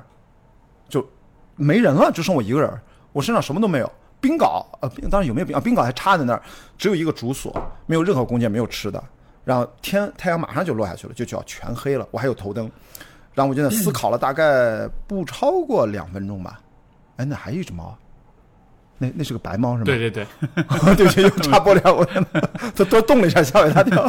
然后呢，我就思考了一下，呃，做出了一个就是当时是冷静下的一个判断，就是我体能用最后的体能，我要用最快的速度垂降下去，能下多远下多远。我在六千五是没有机会的，天一黑，气温积在上面。对，如果他们、我不知道他们什么时候上来救我，我不能等，所以最后就生撸着往下往往往下降，因为一般的降还好，但是阿玛达布朗如果熟悉登山的你知道，它是几乎是半垂直七十度的那种，就是啊，那么陡啊！非常非常陡，你特别是最后段那你那你，要怎么下去？你就滚下来吗？它是这样。我我觉得我为什么能登这个技术性山脉呢？就是人家夏尔巴公司为了赚钱啊，特别厉害，就是把这个纯技术性山脉非常难的冰雪混合路线，到最后都是几几乎垂直急速暴露的这种路线做了商业开发，全程铺了路绳。啊，全所以说等于我上去就拿上升器就能上去，我体能又好，下的时候基本上你就拿着八字环什么的你就往下下就行了，就是你别离开路绳，嗯，就可以有一定的安全性。所以幸亏是有路绳，我就沿着路绳，因为我也走不就那一条路嘛，也错不了嘛，沿着路绳往下撸呗，就这样。所以我下了大概两百米就升下，那时候已经黑了，带着头灯，然后往下下了两百米之后，就看到下面头灯闪烁，我就喊他的名字，我们夏尔巴的名字，他就喊队长。啊，就知道了。然后夏尔巴一看，哟，我缓过来了，就上来接我，把我接到了大概六千三、六千六千二左右，有一个夏尔巴修路时候留的帐篷。我们上的时候就看到那儿了，然后马上跟他说，我们不能继续回回那个 C 一，太累了，今天晚上不走了。我们三个人挤在那个帐篷上，连垫子都没有，等于睡在冰上、雪上睡了一晚上，强行睡了五小时。天一亮，大呃，强睡了六小时吧，天没亮，四五点钟就天蒙蒙亮了，我们接着往下。所以就那一次让我就得到一个最大的经验教训，就是在户外一定要唯一信赖的人是自己，嗯，你也不应该指望别人啊。哦所以那次是回想是有点呃担惊害怕，但是还是那句话，就是所有户外运动的训练其实都是为了那一刻，在那一刻，如果你慌张，如果你做出了错误的选择，机会就会更小。但是我现在回想那一刻，也没有做出什么太多的错误的选择，所以一定要啊、从体能、从精神做好充分的准备，再去做这个户外运动。你会不会觉得，就其实人面对大自然，其实你是非常非常哎，完全完全你就是都不是个事儿，所以说 很容易被灭的。做户外运动，没有户外人去聊征服这两个字儿，就不会出现在我们的字典里面。只有没去过户外的人，对，他说哇，你们又去去征服大自然。我说什么？你你去了？你说不是那码事儿，你就是个屁！你这嗯你就跟那个山上乱蹦跳的那个野鹿，或者你遇到的一个小动物，你们之间没有任何区别。嗯唯一的是你的大脑的思维模式比它复杂一些，对，然后你有些你一些判断力比它强，你掌握的资源多一点点。你只是很很谦逊的路过这个地方，对，然后祈求他不要带走你。这就是呃，杨柳松不是写了一本书叫《北方的空地》，叫他穿越羌塘，那是完全无人区嘛。我觉得那本书里面最重要的一个感受，就是我后来在越野跑的时候，我也是这种感觉，就是你说特别对，他那个话几乎跟你说的一样，就是我们只是这个大自然上的过客。那个时候，你跟动物生命和生命之间是平等的，只不过说我们现在人类因为城市发展的原因，人类文明的进化，我们变成了这个所谓的地球的主人，其实也是这个地球的终结者。没错，啊，因为我们已经不再是过客和过客之间的关系了，我们现在变成了统治和被统治、屠杀与被屠杀的关系。我们并不是刻意的屠杀这些物种，但是他们就是在每天多少种类的速度在灭绝嘛，以天为单位，那无形的就彻底的改变了这个平衡。是，但但是你说地球人人类是地球的主宰者，那反过来说，就是我又会觉得我们这个物种的存存在，就很你就你很脆弱，对，其实非常脆弱。你拉长远一点看，所以这是错觉，啊，这是错觉。完全是错觉。比如说，比如说这个，我呃，我记得好像是去年的时候嗯有，当时有一张图，就是是嗯是自然还是哪个杂志，它放出来一个一个图，就是说预期在二呃是三十年还是五十年之内，海平面上升的话，嗯，然后全球各地的那个海岸线的变化，然后就有一张图就是上海，对，青岛也没了，上海也没了，在都没了对，家乡都没。你是上海人吗？我不是，啊，你是哪人？我成都人，所以内陆安全很多。狗屁！这成都他妈挖地，他妈更没戏，这水是不是漫到成都了？喜马拉雅的水，对对啊，你成都没准就没了，你知道吗？你根本不知道 从哪会有水过来，对，万一万一地下水给你淹了呢，就渗透过去了，对吧？这成都多危险！成都，你哎，成都海拔全国比较低的吧？对是是成都海拔是多少？北京是七八十米，就就我我不太确定，反正应该蛮低的。对，因为北京是平均海拔是七八十米，所以所以当时我看那图，嗯第一反应是。天哪！不要在上海买房，对，真 说不好。但是第二点，我想真的就是刚刚我说那一点，嗯就是我觉得我们的存在其实非常非常脆弱，城市完全是一个嗯，幻觉。所以这就是为什么我我之前看 Tim Urban 就是采访 Elon Musk 那个 Neuralink 那家公司，他就采访 Elon Musk 说：“你为什么不用基因工程？你花那么多精力把招了两百多人，世界最顶尖的聪明的人来做这个脑机接口这个产品？”他的回答特别直接，他说：“我们没有时间了。”说基因工程现在我也看了那个。什么呃什么自然选择叫什么？就是一个 Netflix 一个六集的纪录片，就讲这个基因剪辑的这个这个技术。前一阵儿不是啊，什么中国的哎、对。中国的一个科学家就是违背这个伦理的问题，也是那那个六集里面最后一集讲到他，就是的确是看了那个纪录片就知道，基因技术对人类的这个改进啊，速度慢，脑机接口呢就直接跟大脑接触，速度快。伊隆马斯就觉得我们的人类文明很脆弱。啊，然后可能坚持不了多久。五十年之后啥样都不知道呢，就他他可能危机感更强一点，但是他他是个狂人啊，他的那个狂人狂语有的时候咱也不知道真假程度多少，咱就那么一听，反正是，但就是应就是，所以我只是说感慨，就是你真到到了大自然，你会知道人少的地方，我们对那个生命和生命的关系会看的接触的时机多一点，不然的话，我们每天就是跟人类在一起，最多跟宠物在一起就没有了，没错，没有其他生命的互动。而且而且你几乎是不受任何威胁的，就是对啊对啊。但是你看，你以为你不受威胁，其实你又随时都会受威胁。你看这新冠一来了，就凸显对人类的这个社会其实是多么脆弱的。这个这个实际上就算是一百年一个轮回啊，上这就跟西班牙流感那个对，差不多 flu，但是只不过说咱现在医疗太厉害了，如果咱现在没有现在这个医疗水准，应该死的比 Spanish flu 要要要要多得多，因为哦也不一定，因为当时那个一九一八年还没有什么什么呃非常发达的交通网。对它还人口流动应该人口流动没有像像现在那么，也就是说那次那个病毒也很厉害，是但那次好像是突然就没了嘛，到后几年就是它就病毒就就消失了消失了，也不知道怎么好的，所以这次是不是也有可能就是只能押宝？嗯不知道，反正快这快发啊半年了，半年了 这要。也就是看一年后吧。嗯要要不然这变成一个新常态是挺讨厌的，就是我们都要去未来三五年如果都是这种状态的话，我觉得对于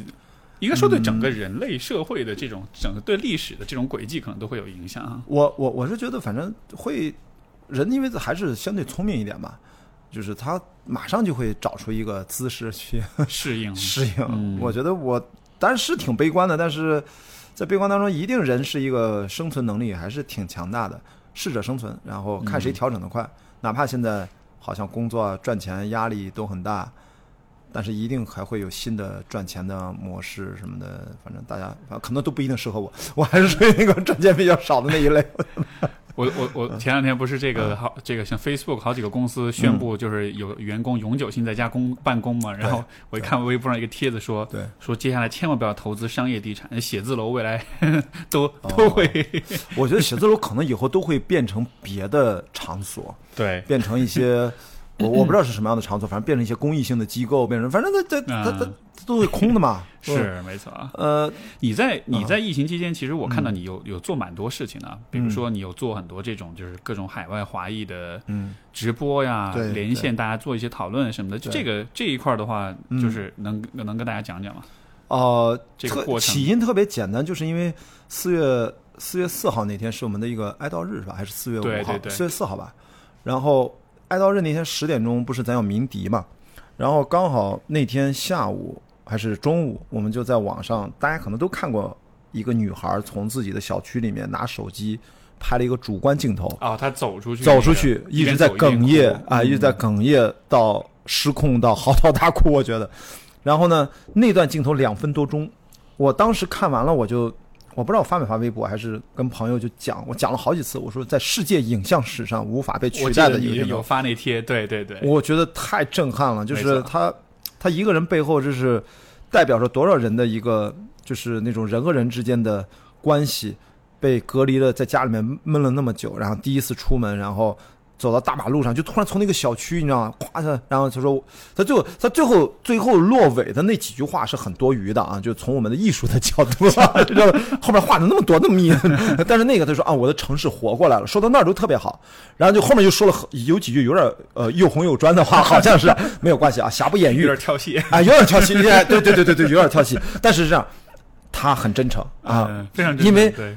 咱不能拿艺术的要求 去眼光去要求人家嘛，人家能够还能表达就已经很厉害，而且他的表达是在他的镜头里面不做修饰的，就是里面好多细节，好多细节。我真的那个镜头，我说之所以它影像是无法取代，就是你无法有任何的创作团队虚构的创作的影像能够达到这种力量，而且它不可复制，这就是纪录片的最强大的地方。所以呢，我是被那段镜头感动了。我就在想，我在二月份上岸到三月中旬，我们在克里伯环球帆船赛，以为这个事儿还能扛过去，我们临时凑了两场短距离的比赛，说我们在菲律宾多等一等，中国都不让去了啊，是 啊，三亚、深圳、青岛都不让去，我们就直接去西雅图吧。当时一直做的准备是横跨太平洋，直接去西雅图。结果美国也封了边境，三月份越来越严重了。那我们三月十九号，呃，三月十七号就决定大家四散回家，各回各家，各找各妈。呃，我我三月十九号买的机票跟正义我们青岛号的船员回来了，所以我当时想，我在国外的时候，我一直跟国内的朋友连线啊，国内的朋友在隔离嘛。等我现在我回到国内了，然后国外爆发了，啊，大家等于就在国外各自开始隔离，特别中国人又在那儿隔离，所以我当时就觉得四月五号我就开始做这件事儿，就发了个微博，我说你现在在哪儿？被困在哪儿？有几十个人给我留言，我也从评论区里面去挨个的去私信问他们，我说你什么情况？要不要来连个线？就这么简单。其实就能一天之内。我从四月四号有这个想法，四月五号晚上就连线了十个人，第一期就十个人，特别多，每个人聊的时间不是很长，二十分钟左右，然后第一天就直播了三个半小时，是个音频的直播那样。音频，我是视频，他们连线起来 直播，因为他们在境外，境外用那个直播软件，它有 IP 上的限制，目前大部分软件是海外不让直播的。啊，除非你会翻墙，那你翻回到国内，翻回到国内为了个直播。所以第一个于莹呢，她是一个我们越野跑的好朋友，他也玩跳伞，玩翼装，然后他在他也玩攀岩，他在泰国玩攀岩。所以第一个鱼莹是有视频连线，后面的九个都是音频连线。在我就做了十期，在两周之内，中间只有一两天没做，其他都是每天每天那么做，做了大概将近六十个人啊、连线进来，然后有的是视频，三四个是视频嘛，其他都是音频。你这个所有这些做下来之后，你作何感想？我觉得其实就是主要是百分之九十以上都是陌生人，然后我觉得完全不认识在网上的路人。我后来呢把他们就是都加到了一个群里面，就是海外疫情下的中国人的呃这个整个十集节目里面的所有的嘉宾都在这里面，呃，大家世界各地啊、然后我给我最大的感触就是大家还是怎么说就是最就是特别能够通情达理吧，就是比我大家网上的一些所谓的言论，其实绝大部分都都是错误的。我觉得，就是大家都把这把这在海外的中国人想象的好像是一些异端一般的存在，我觉得简直太夸张了。实际上，他跟我们没有任何区别，只不过是他因为工作，因为因为学习啊，因为家庭，他有的是是吧，跟着亲戚啊，或者就是老公孩子什么的就住在那儿，被困，只是探亲嘛，都有可能，就最普通的普通人。但是呢，就是大家，我觉得就是在这种慌乱的这种狂躁的气氛下，很多人通过网络都不知道自己在做什么，也不知道自己在说什么，没错，然后也极其不负责任。啊人在我觉得人在恐惧的状况之下，就会会更多的看到就是别人和我之间的差异跟区别，但他但他忘了的是，其实人与人之间的共同点是大大的超过差异的。所以这就是思考能力的一种要坚持啊，要不然人在这种特殊的情境下，我觉得人突然就丧失了思考能力。当然，有一种可能就是很多咱也知道，现在不是后来大家看那个官方发布的报告，就是大概网友的啊分配的比例啊、人群啊、啊学历啊或者收入啊等等等等，你会发现，嗯，你其实在网上 大部分跟你交流的，可能的的确确我们是在一些共识上、一些常识问题上是有分歧的，这个我们是要接受和面对它的。对，而我觉得以前呢有点自说自话，以前呢就会特别觉得网络是个美丽新世界啊，是个挺美好的一个地方。现在呢，我觉得，呃，其实就是你你拉平了，大家都在网上都在这儿聊，现在我觉得反而是嗯。客观的反映出整个、啊对对对对。整个中国的这个我们说呃理性思考或者知识水平，就嗯互联网的普及，现在终于算很普及了。然后，所以现在反映出来，其实反而是现实。是的，以前反而是互联网是比较精英的一个东西，所以大家会有一种幻觉，觉得哎，互联网是美丽新世界。我或者这么说，我觉得因为疫情嘛，大家都会或多或少的能够一部分人沉静下来，多看看书，思考一下啊。我觉得不一定是坏事啊。然后还有一个就是因为就业压力的问题，今年不是刚刚政府工作报告说大学要扩招三百万人嘛？原来是说两百多万，现在我记得上次看是两百二、两百三，现在叫三百万以上。我我觉得是现在大学教育各种问题，呃，是也的确是学历不能解决所有的问题，也不一定就代表着你高学历就好像你知识就比别人怎么能够更更更更更更明智一点，还是思考能力更强一点。但是我觉得至少有这么样的一个机会啊，因为你你在社会上工作，也不见得你就能够真正的能够变得更通情达理一点，让这个人变得是吧认知更完善一点。所以我觉得学习还是一个很重要的路径。所以呢，我是巴不得我说你就尽量在降低一下扩招的这个门槛儿，让更多的人把这个大学教育，这其实咱们大学教育其实没教没培养出来多少人，这就是比例还是太少。比例其实非常小的。对，所以我说借这个机会就把这个教育再再是吧，再抓一下。只不过剩下的时候，你这师资力量啊，学校的问题是吧？你看我最近看到消息，我们北京电影学院都被是吧巡视组给批评了呀，是吧大家还有很多提升的空间，对吧？但至少是你提升完了之后，能让这些人在至少在网上怎么聊天吧？嗯啊，因为没有门槛，上网现在没有门槛，智能手机是唯一的门槛。没错，你只要有个智能手机，你你真的是想干嘛干嘛。中国又是智能手机大国，便宜的不行的。对对对，所以我说，借着这个疫情嘛，我们还是积极的来看，就是大家让更多的人有更多的教育的机会。所以在这个层面上，我是真的很支持得到也好，就是这种提供网上能够学习的这样的服务的平台。嗯，他可能就是我之前对他，我认为是有偏见的，是因为我对罗振宇他老弄六十秒那音频，我觉得他早期弄那个社群经济那个东西，我其实一直无感。然后他一直转型了嘛，当然他那个时间的朋友什么的，就那个系列演讲，对，呃，那个可能一开始还行，可能最近这两年好像就是是吧，就看的人少了嘛。然后，但是他做这个得到呢，我突然意识到，他并我就是我可以是他的重度用户，其实我也不是他最核心的目标用户，实际上反而是那些就是不知道该去哪儿了解的什么呢，他万一找到了这个平台，各取所需，我觉得这是一个普惠大众的，没有门槛儿的，就像以前不是国外不是有个可汗学院嘛，就类似那种。是。咱现在各个网站都在做公开课，这种知识付费、这种在线学习的产品，现在应该户用户其实都是在逐渐是往三四线城市在走，就更小的地方，它的教育资源、信息的这个获取其实很有限，所以这反而是，所以所以这也是我我前两天我在知乎上也看到这个一个嗯讨论，也是在就是在说啊，为什么现在像微博啊、知乎啊各种嗯。社交媒体上，这个大家的这个。感觉极端言论很多呀，大家的思考能力很低啊。然后嗯。我看一个帖子，他讲，他说他说这个第一，这是这是客，这其实是客观现实，嗯。就是因为互互联网普及化。但是第二，这就封顶了，嗯，就是它就到这儿了。嗯，因为你再普及，嗯。我的普及率已经非常高了，嗯。所以说你在从此以后，你只会是往更好的方向走。只要我们对。更多的关注，对。就是公众教育啊，这样。子对对对所以我看我觉得啊，也也松一口气。所以说这就是 或者某种程度上说，我们现在这几年或者未来几年，算是网络环境最差的几年，没错，扛过去。扛过去是过过过渡的一个阶段。所以这就是我从来不太受影响，会用我自己的方法，比如说是控评加拉黑，就是我说的很直白，对吧？你为什么要来我这儿拉屎？对，滚，对吧？啊，不用拉屎，你吐痰都不行，真的，我觉得我比较洁癖，就是你你爱说控评，这都是比较特别的有有点态度的说法。我觉得就要删除评论。什么叫控评啊？就你不文雅的文字就不要出现在我的评论区。我就我的态度非常明确，然后帮助我，咱们看清楚了未来。就是咱俩今天聊完，就是我们大概知道未来。就现在可能是最糟糕的。我们现在就像一九九八年、九九年我进入电影学院时候的中国电影一样，然后就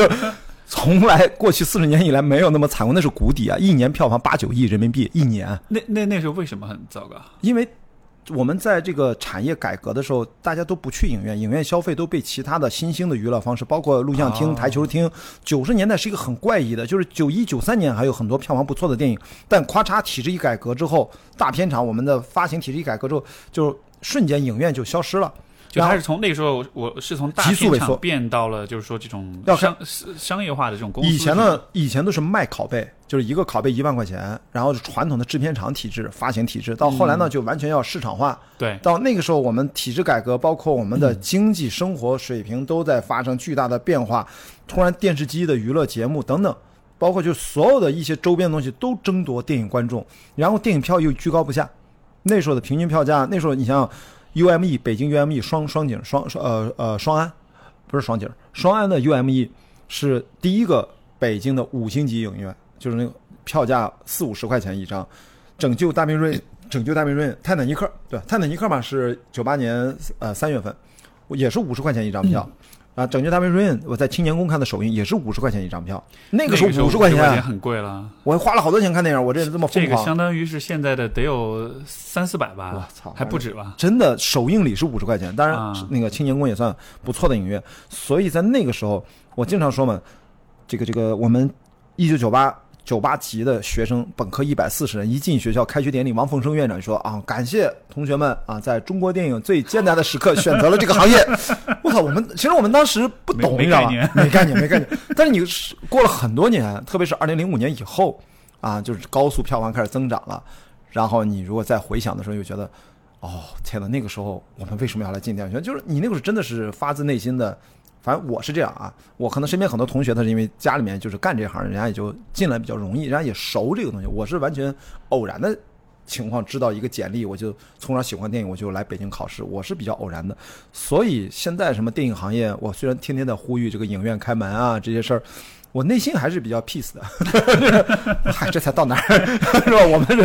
是谷底来的人，都是见过大世面的啊，人。不不不，就就没有世面，我们是 没有，我们是见过没世面的人，就是见过中国电影最惨的至暗时刻的人。对，呃，现在再怎么惨，拦腰砍一半，还剩三百亿呢，啊然后只是套退到四五年前。呃，所以我就说，我觉得目前中国互联网说回来，就是有点像，我觉得当年就是舆论环境给我们的用户感受，有点像一九九八九九年的中国电影，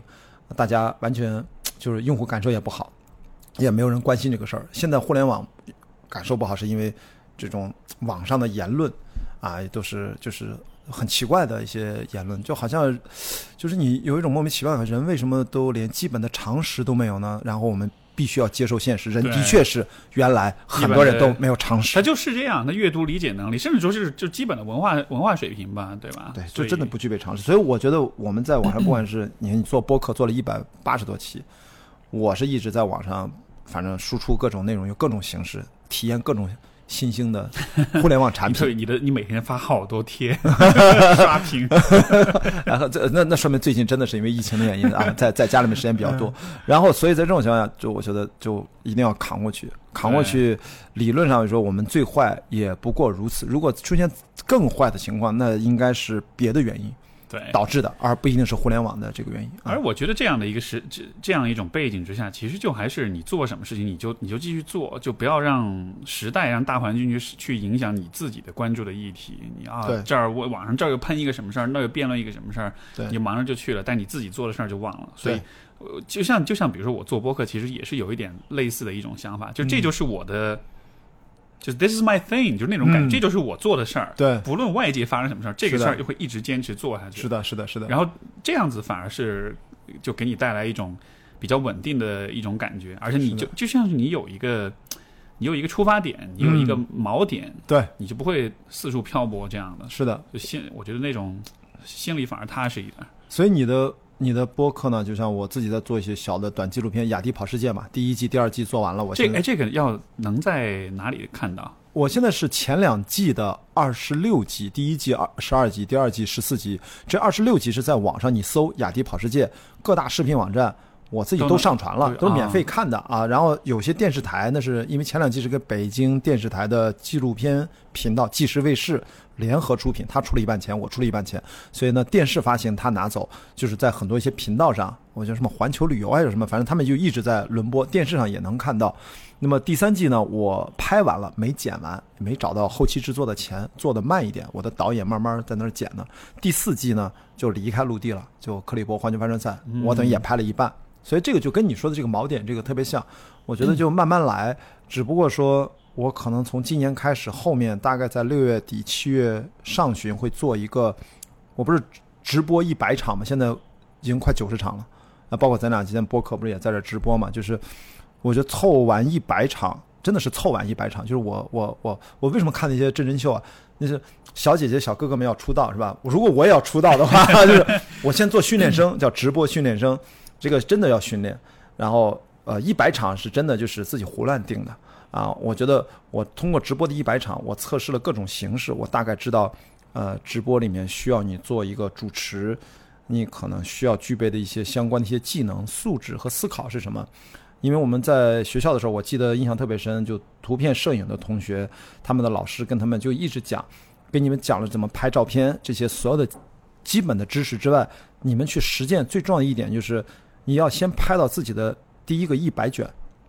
那时候还是胶片嘛，啊胶卷，然后你才知道你这些东西学学会了、掌握了多少。而不是现在大部分人大家都会想当然的觉得这个事儿我可以我会，所以我就把自己再拉回到比较原始，就是像我书，我就跑步我也先看书，直播如果想做一个直播节目，在垂直在电影领域的啊，就是也是跟就是所谓的呃电影人资深的这种有流量有影响力的电影人去对谈的这样的直播节目，那我觉得我要先锤炼一下啊，虽然我做谈话节目有一段时间，但是还是不太一样。还是不太一样啊，在就所以我就自己就是先闷头干呗，干完了之后，反正圈里人朋友有些人知道，有些人不知道，也也不重要，没关系，反正会在差不多下个月，就在六六月底或七月上旬，等着影院复工，现在要等着他啊，所以我为什么也是一直在呼吁嘛？所以我觉得一我有自己的户外的一个记录啊，就一个小片子，呃，有人投钱最好，万一没找到钱，我自己就用最省钱的制片思维去把它剪辑出来。让大家一直能够看到一种生活方式的思考和我的一个记录吧，啊，一定会有启发的啊，大家分享一下。然后刚才跟你说，一八年军人之旅救人的什么整个过程，就是第三季的核心的一部分内容，那占了大概三分之一到四分之一。因为那个比赛素材特别多，占了好几集，所以第三季里面还有其他的有五年穿不过去的刘尼旺，五年去了三次都没完成，那是我历史上唯一一个三次都完不成的。一个一百英里的最难的一个比赛，然后还包括呃一个那个秘鲁，秘鲁的一个呃一百二十公里的一个一个多日赛，呃反正就是一共有大概四个大的比赛，所以我觉得这个锚点，所以你是一个播客，对于我是一个小的户外的一个节目，从陆地也会到海洋，对，然后直播这个节目呢，名字也还没有定，类似于叫雅迪直播秀什么这种都都可能随便，这个名字我觉得无所谓。如果未来有机会的话，也是把它一次一次的做下去，因为我总觉得直播是是一个大家新的一个交流的一个形态。没错，这至于往里面装什么都无所谓啊。你有没有遇到过有人问你说，就好像看你的 生活啊，这种生活方式各方面就觉得特别丰富、特别多样？然后有没有人会会不会有朋友问你说，哎呀，我看了你，我觉得我生活特别无聊，我应该怎么变得像你一样？我类似这样的问题问。我觉得当然会有，但是我一般都不会这么去回应。我觉得是因为制片思维，我老说这个词儿“制片思维”，我觉得是有点过过分。那真的是这样，职业病，职业病，真的职业病。就是我从来没有想到，我要从我喜欢做的事情，如果我是一个兴趣导向大于价值导向啊，就是我们要平衡短期预期和长期预期的那个矛盾的问题。直觉往往是我们比较短期的一些判断，然后但实际上，你看我报比赛，通过我现在说的是我六年后的一个计划，嗯，单人环球不间断，我在六年内能不能实现？最快的四年，最慢也不会超过六年到七年。全世界到现在登过珠峰五六千人，单人环球不间断帆船的，一九六八年到现在不超过五十个人。中国只有一个叫郭川，二零一六年十月二十六号落还落水了，还去世了。七年之后，二零一二到一三年，他完成过单人环球不间断。他是拼速度破纪录的。我想慢一点，我希望找一艘船能自己在海上漂十一到十三个月。我能不能完成？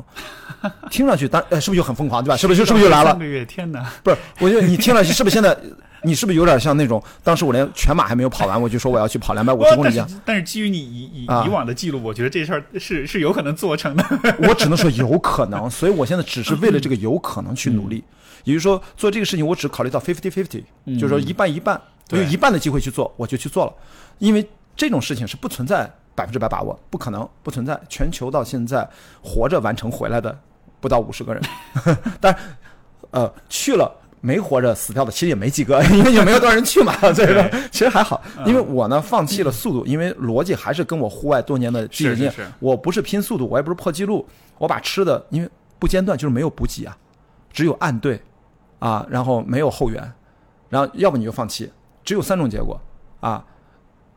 呃完成。活着回来，放弃没有完成，活着回来，然后没有完成就回不来了。对，我跟你说，这这不就很明确吗？就就 A、B、C 嘛，这没有问题啊。对我来说，你看，我没我也是经历过生死几次，我也是救过别人，看到别人这濒死那种状况，就死亡这个人，你你所以你说这个问题，实际上本质是对一个死亡的一个态度。所以我觉得，如果我要做这个事情，我不可能做一个百分之百特别保险的事情。那那样的事情，其实我觉得并不存在。所以我其实是希望。遇到那些人问我这个问题，就说：“啊，好希望变成你这样。”我说：“不是的，冷静，制片思维是什么？说回来，制片思维说，我从来没有第一反应想到的是我能从中得到什么。制片思维从来都是第一先想到是，如果这么去做，我放弃的是什么？我失去的是什么？这就是最坏打算。我们永远是做最坏的打算，最好的希望。制片思维，我们永远知道这个导演、这个编剧脱稿最惨，我是不是要换人？这个导演如果今天跟谁闹翻车了，出现什么状况，我们 B 方案 Plan B 是什么，甚至 Plan C 是什么？我们的目标就是永远向往前推进，不管出现什么状况，我们作为一个火车的一个一个一个一个火车头，我们要带这个车厢要往前走，不往前走，作为制片来说，停一天都是钱。如果被迫要停，那是因为我们要规避更大的风险，所以说一天的钱损失就损失，因为我们要不然的话硬往前走，整个崩盘那就是那就损失的不是一天的钱，那可能整个盘子都没了。所以我们其实永远是考虑风险评估，所以你把这个观点用到自己的生活当中，我觉得我没什么可被羡慕的，嗯，因为我已经决定了要放弃的东西，你决定了吗？明白。所以说千万不要。我我只是说，我从来我就怕出现这种情况。我在雅迪跑车界里面反复去讲，或者在推广的时候说，绝对不是说让大家都来 follow 我去进入到跑步的世界，没有，完全不是。我只是说，每个人都应该去按照自己的相信的这种理念去寻找自己的生活的方向，而我只是一个展示，雅迪是这么相信的。以及所谓的努力去言行一致啊，知行合一，努力啊，就不敢做的百分之百，然后呈现出来看，我哪些做成功了，我哪些失败了，我也有没完赛的嘛，我也会也一样会记录嘛，所以这个事儿我现在我我就不怕说出来，因为我这是我正在做的事儿，啊，我是愿意分享我的目标出来，大家互相监督，我是不是朝着这个去了？如果我去做出发前的两次训练，比如我一次从青岛找一艘船赞助啊，可能我买不起船，然后去趟三亚回来，颓了或者没颓，OK，那青岛出去去趟悉尼霍华特再回来啊，两次训练超长距离，也一个人哎又回来了。如果这两次距离训练发现心态还是跟我现在一样是可以的，那我真的就去了。但是完全存在一种可能，我我也怂了，我也觉得这个事儿远远超出我的能力，不可能。我也会非常客观说对不起，我会第一个跳出来说那个事儿我不做了，我可能只会做一个跨洋的，比如跨大西洋。跨一个太平洋，我就不环球了。但说实话，如果能跨大西洋和 跨太平洋，那其实其实就可以了嘛。也就是，所以这就是我一开始不了解，我我我其实，在对外没有公开说过，我私下聊这个情况。我是第一次跨赤道的时候，就是我们克里伯环球帆船赛，呃，它是八个赛段，十五个 race 组成的。第一个 race 是从伦敦到葡萄牙，比较短，一千两百海里。第二个 race 就四千多海里，从葡萄牙直接跨赤道，纵穿大西洋，从北大西洋到南大西洋，就直接到了乌拉圭。啊在跨赤道的时候，无风带就非常静，非常慢，我们要开发动机，要不然没风的话，你行程都耽误了。我们有个特殊的规则，因为我们是业余商业赛事，不是那种顶级赛事，你可以给你一定的时间段内开发动机，你可以早决定，也只有那么多时间；要晚决定也是这么多时间，取决于你什么时候决定，可以帮助你通过那个 corridor，就是无风带。所以就是在过赤道的那个赛段，那已经比赛开始了大概一二十天了。已经有长航的体验，我在船上已经待了大概呃超过十几天以上连续的，我就发现我特别享受，然后我就明白了，我以前也从来就像那一刻，我可能从来在一二年没有想过我会去巨人之旅，但是当我在冰岛，在不是完赛那一刻，当我冰岛跑了前几天，我在冰岛一共六天的比赛，我在第三天，在两百六十人里面，我跑到了跑进了前二十。我就那刻我就非常享受。当然，最终我的排名，二零一三年的冰岛我是第三十八名，在两百六十人里面，我觉得我可以，我知道回去我肯定去。二零一四年我要去 巨人之旅，所以我就是在过赤道的那几天，我发现我非常 enjoy 深海跨洋，因为我以前没有任何帆船经验，我不知道我在深海里面我的精神状态和人的状态是怎样，我预判不出来，我只有去了才知道。对，所以克里伯对我只是说把我扔到了那样的一个环境当中，我会表现成什么样？从那天开始，我就跟正义啊，Frankie，他是职业水手出身，也特别年轻，比我小十七岁，还才只有二十四岁，这种不要脸的，这么年轻，长得跟四十岁一样的。然后他听到肯定觉得我又吐槽了，我俩天天在船上各种的为了各种打，就完全不像什么差了十七岁的样子。然后我就问他，我说，呃，就还有赛段传言，我都问他，我说为什么七年过去了啊，郭川呃去世也都四年了，但是七年过去了，一三年他单人环球不间断之后，为什么没有人再去？他们俩都没有说的那么的明确，他们其实都说啊，这个事儿可能没有什么意义，对于中国的职业帆船手都不会去的，因为这个事情危险，毫无疑问太危险了。第二就是说好像他的意思就是说，是不是有人拿过一次了，你再去就算完成也是第二个完成的中国人。我就反正说白了，就中国人都容易比较从务实和功利的角度去思我要做第一人。啊。大家特别执拗于各种第一人，你知道吗？我有时候跟赞助商谈合作的时候，我会说：“哎，我也是什么什么第一人。”但后来现在都不干这种事儿了。早年的时候还，特特别二，就是现在我觉得这是什么第一人不重要，但我当时就不能认同这种理念。我觉得，哎呀，我觉得为什么都会这么想呢？然后我后面的几个赛段，每次赛段都会有不同的赛段传言上来，一个中国人，就传的最多时候有三个中国人，我和郑毅是环球选手，然后每个赛段会有一个，我们青岛号呢会有一个新的上来，其他还有两个中国的冠名的船，也有中国几个中国船员，我就会经常问他们，因为我是不藏事儿的，我要说什么，当我说说我想去的时候，你知道每一个帆船圈的人，因为我不是帆船圈的，他们就觉得你这就是个神经病，这就是一个疯子，这就是你根本不知道你在说什么。呃，definitely no idea what talking about，就是那种老外说你傻逼吧，那但他嘴上不会那么说，因为对我还算比较客气。啊，但是他们内心一定是觉得这是这是啊，对，这是就是眼神暴露了一切，对吧？但是没有关系，因为我从来不太在乎，但是我就要问他们嘛。结果他们大部分都是这一个说法。但是当这个疫情来临，我们被迫比赛中断，当我中国终于辗转回到青岛结束集中隔离，然后回到青岛一些老领导啊，帆船管理中心的领导，大家接风嘛，吃饭嘛，我不是在。一个月之内把过去一辈子喝喝喝过的白酒都加起来没有那么多，你知道吗？我是一个不喝酒的人，其实我不太爱喝酒，就喝点啤酒意思一点。然后我又问他们这，问老领导几个老领导，我都问他，我说为什么一三年之后，我说我挺想干这事，他们当然很兴奋，啊、是吗？就是没，当然哦，可能解释为什么喝，他们也都觉得或许真的我有可能，就是他们当然都是帆船圈的老领导。后来 酒后了，大家都说实话，就非常非常直白。我第一次在做公开场合要说直播啊，在咱这个播客里面，他们就说特别直白，说不是他们说的那样，原因特别简单，就是三个字儿，不敢去，啊，就那么简单。一然后我才知道，目前你别说环球了，你就从青岛去趟三亚，中国海往返，单人不间断，没有补给，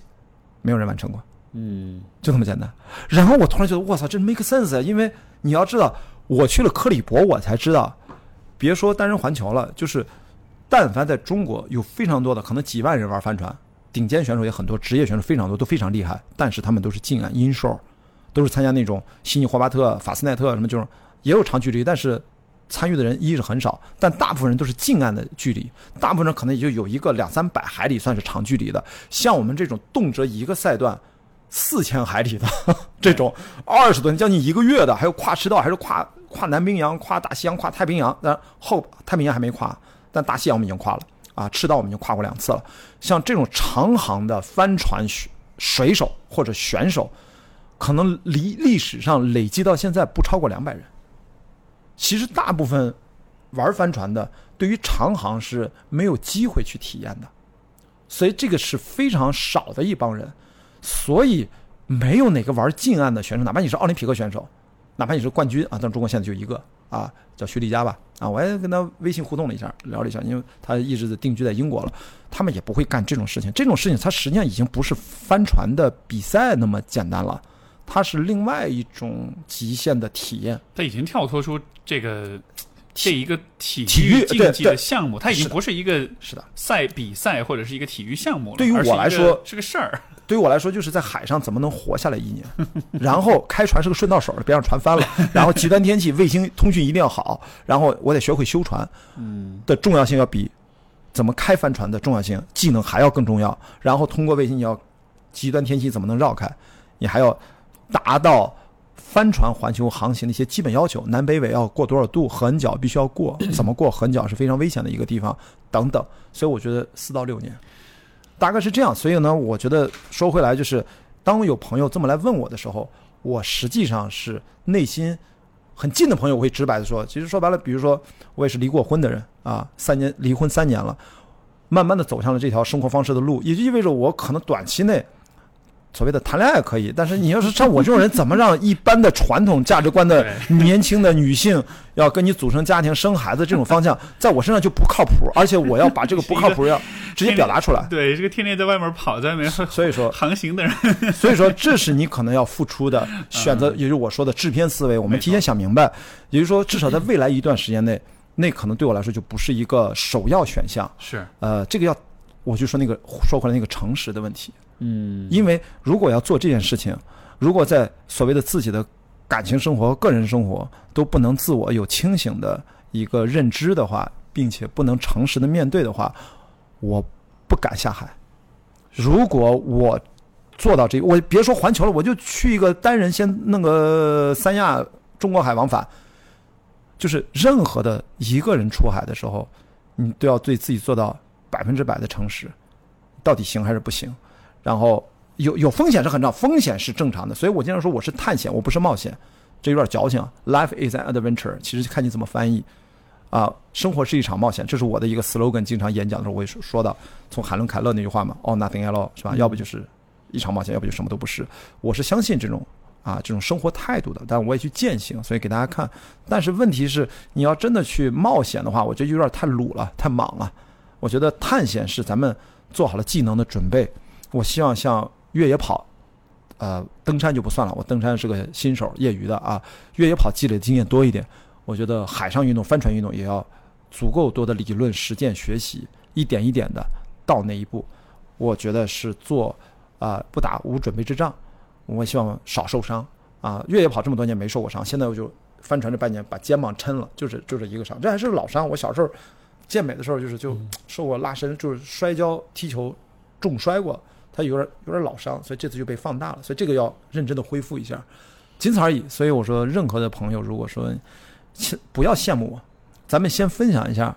你决定放弃哪些。对如果哪些东西你认为是放弃不了，而且的确你不该放弃，因因为每个人的年纪不同，经历不同。比如我可能结过一次婚，可能会不管是经历上不太成功，谈不谈不上成功，而是说，在我这个年龄上，可能这不一定是我的首要选项。对，或者可以大家是先先离个婚，然后再来做这些事儿。这不是我说的话啊！我觉得你有些人就是可以结着婚也能干这事儿，也是可以的，取决于当事人你是怎么看的啊？我我我觉得今天从你的故事当中，我总就是我看到一个很有意思的，像是一个规律总结吧。就是你说，嗯因为你开始说你说跑步其实就是一个不断的防止自己摔倒摔倒的过程，对。然后你也讲到制片人思维也是对。不断在看这个风险，就是说。这个列车已经在往前走了，你能做的不是让它停下来，而是说你怎么去让它可以继续安全走下去。到终点，对活着到终点，没错，然后包括这个帆船的航行，所以好像是就就我感觉就好像你做的所有的这些事情，其实都是这样，就是你并不会去考虑我要不要往前走的问题，而是说你先已经预呃默认好了，你是在一直往前走的，只是这个走的过程中，你怎么样能够安全，你怎么样能够顺利，你怎么样能够应对各种问题。因为我们是决定于我们如何理解到底什么是所谓的 fulfilled life。嗯，对，所谓我我不知道中文应该怎么说，是比较充盈的人生吧。这个充盈这个词我很喜欢，就是但是问题是，难道你就要把那种朝九晚五普通的上班族就要放到我的这个 fulfilled life 的对立面吗？我不这么认为。嗯，我为什么那次我曾经转发了一个微博，我就说嘛，时刻内心要有风暴。如果我们有了这种精神上的思考和指向，我们可以把非常看似普通的日常生活一样可以活出惊涛骇浪的感觉，没错，也会让你觉得我每天很积极的工作。我哪怕一个我自己是一个普通的职业，但是我享受它。我可如果你不满足这个东西，你可以做出改变，或者你可以把你的工作之外的八小时以外的时间丰富起来，也依然是 fulfilled life。对，而且我觉得其实就你实际上就是你具体做什么并不重要，是的，是的。重要的是的是，我觉得一个很重要的转变，观念的转变是说，我们曾经会觉得我们是我要不要去真的 engage in life，就是我要不要真的是面对这个生活，我要不要真的是承认说我的生活一直往前走？因为我觉得有的时候人会容易有一种幻觉，觉得说。啊，我有理想，但是我不去做它，我去做了一个另外的一个事儿，嗯就好像是我们有这种选择，我要不要往前走的样子。嗯但是从你的角度，你你你我我看到好像你的默认是我没有选择，我们就是在往前走的。我们只是决定燃烧的方式，没错不能不燃烧。就对，啊没错，不能不燃烧 Exactly，就是这样，就是你不能不燃烧，因为啊就就你就算不去实现你的理想，你其实还是在往一个特定的方向去走。对，所以说，那并不是一个你说了算的事儿，所以你更像是一种你接受自自己，就是说，呃，这不由我说了算，嗯但是我能做的是，我做好所有的应对是的。准备，是然后的然后用这样的方式，哪怕是我最近制片本来跟张小北我们拍了一个电影叫《拓星者》，然后因为片方各种原因吧，目前种种我们也很无奈，这个片子一直没有发行上映，呃，又赶上疫情，所以说可能这几年我电影制片的作品这两年是空白，所以我后面呢。我觉得一方面自己更多的从事创作，我会自己写剧本啊。我希望把我越野跑和帆船的经历有两个剧本把它写出来，并且能够拍出来。那么在这个过程当中，我在电影行业内，我还是擅长做制片的相关的一些思路的事情，就是张罗大家做点事儿嘛。包括过去三年跑出勇气娱乐接力马拉松，我跟好朋友啊旅游，我们也做了三届，影响力也越来越大。第一届一百人，第二届四百人，第三届线上。全世界各地因为疫情嘛，我变成线上版。北京国际电影节的官方活动，然后普通网友都加入进来七万多人啊，呃，电影圈的人小一千人吧。那么第四届就是今年北京国际电影节推迟之后，我们线下也会在郊区吧，顺义啊、怀柔，反正有一个场地给到我们，大概也是一千人左右的规模，都是电影人行业的活动，不是一个公开的报名的一个活动，线上版是可以公开嘛。所以我觉得我喜欢张罗这种事儿。包括刚才聊到说雅迪直播秀也好，雅迪直播间也好，我作为直播练习生，我可能呃直播训练生啊，我如果要出道，我还是希望做一个能够有影响力的团结电影人的应对。我觉得我现在起那个名字应该叫。啊！重振中国电影之路，想一个特别高大上的一个别人无法反对的你的一个名字。我觉得你就是特别喜欢张罗事儿啊，对，张罗事儿。然后这个事儿还经常不赚钱，然后就经常就公益了，然后就然后但是让大家觉得呃，因为呃，大家对这个电影行业也的确容易产生一些偏见和有色眼镜。啊，经常到现在，我的发小，我印象特别深。当制片人这么多年，每次回青岛跟同学聚会，我们这老同学都特别熟，发小嘛，依然还会经常的不停的经常问我，哎，你说当制片人是不是经常可以潜规则女演员啊？就是就永远问我这个问题，你知道吧？我已经啊，你知道他对我们这个行业就是实在是了解的，你是不是也想问这个问题啊？你的你就不会嘛，对吧？因为他不了解这个行业的工作流程，其实就是当然有这样的事情，但是首先他他。不像大家想象那么普遍。其次，它不符合我们的工作流程。像制片人，我都是跟经纪人谈，说我干嘛直接？我是从来不需要，我也不想去直接接触演员这个群体。我现在跟我身边熟的演员朋友，就是我们本来就是朋友，就认识啊，大家比较就说白了就是可以交流的那种，而不是说你好像你觉得制片人其实没有。那么大的对，那么大的说你自己想象的，好像我们想干啥都行，这就是一个工作。对，但不排除有些人他就不是奔着这个工作来，因为因为我们所谓什么叫科班的出身的，就是我们科班的所谓的专业性和专业态度，我们是来发现问题、解决问题的。对，你如果把那个当成一个外面的事情，我或者说做那样的事情，人其实都可能。我们经常打一个比方，射箭靶子，我们其实真正的影响力的人，这个十环很小的一个区域里面，就那么点人。比如你要拍一部电影，你要做决策，你要做融资，你要组盘子，其实真的不需要跟太多人打电话。你有一个剧本，把谁放到一起就结束了。所以说，我们经常说那个外围那个词儿不太好听啊，被被人这个 把这个这个这个词儿这个弄坏了。但是我说很多公司，我也可以说它是外围一点的公司。这个外围真的是 literally 就是比较离中心比较远的公司。那么他们不不管是从哪里来，抱着什么样的初心，抱着什么样的态度进入这个行业，想得到什么。每个人的诉求不一样，这是个名利场，这个倒是我们必须要面对的。所以大家因为初心不同，理解不同，他们对这个行业的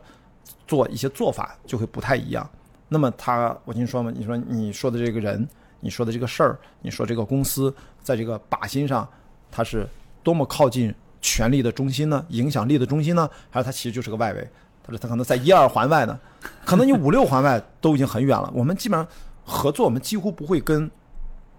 十环以外的人去接触，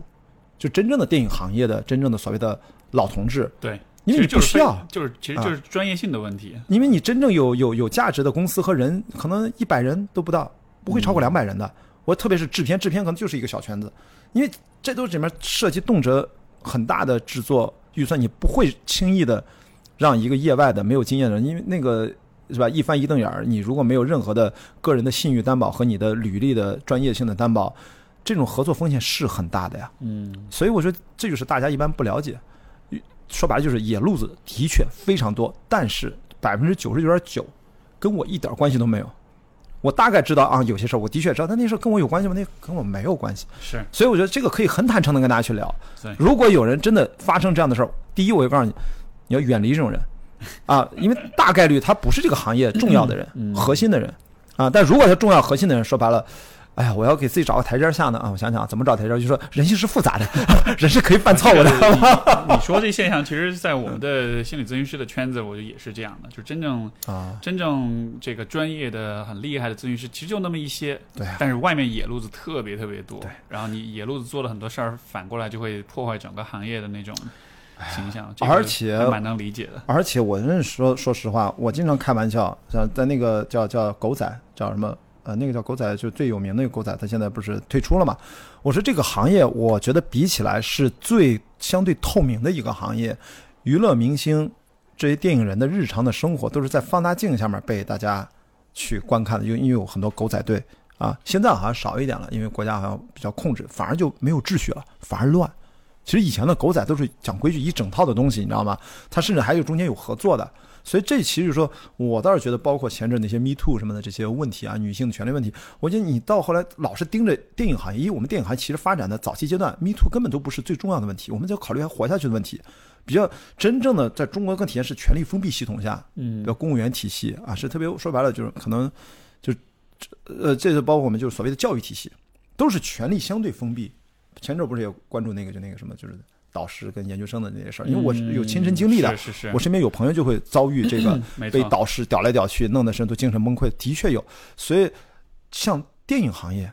权力吧还没有那么封闭，因为你还是有很多选择的。这个导演不用你不会找别的导演啊，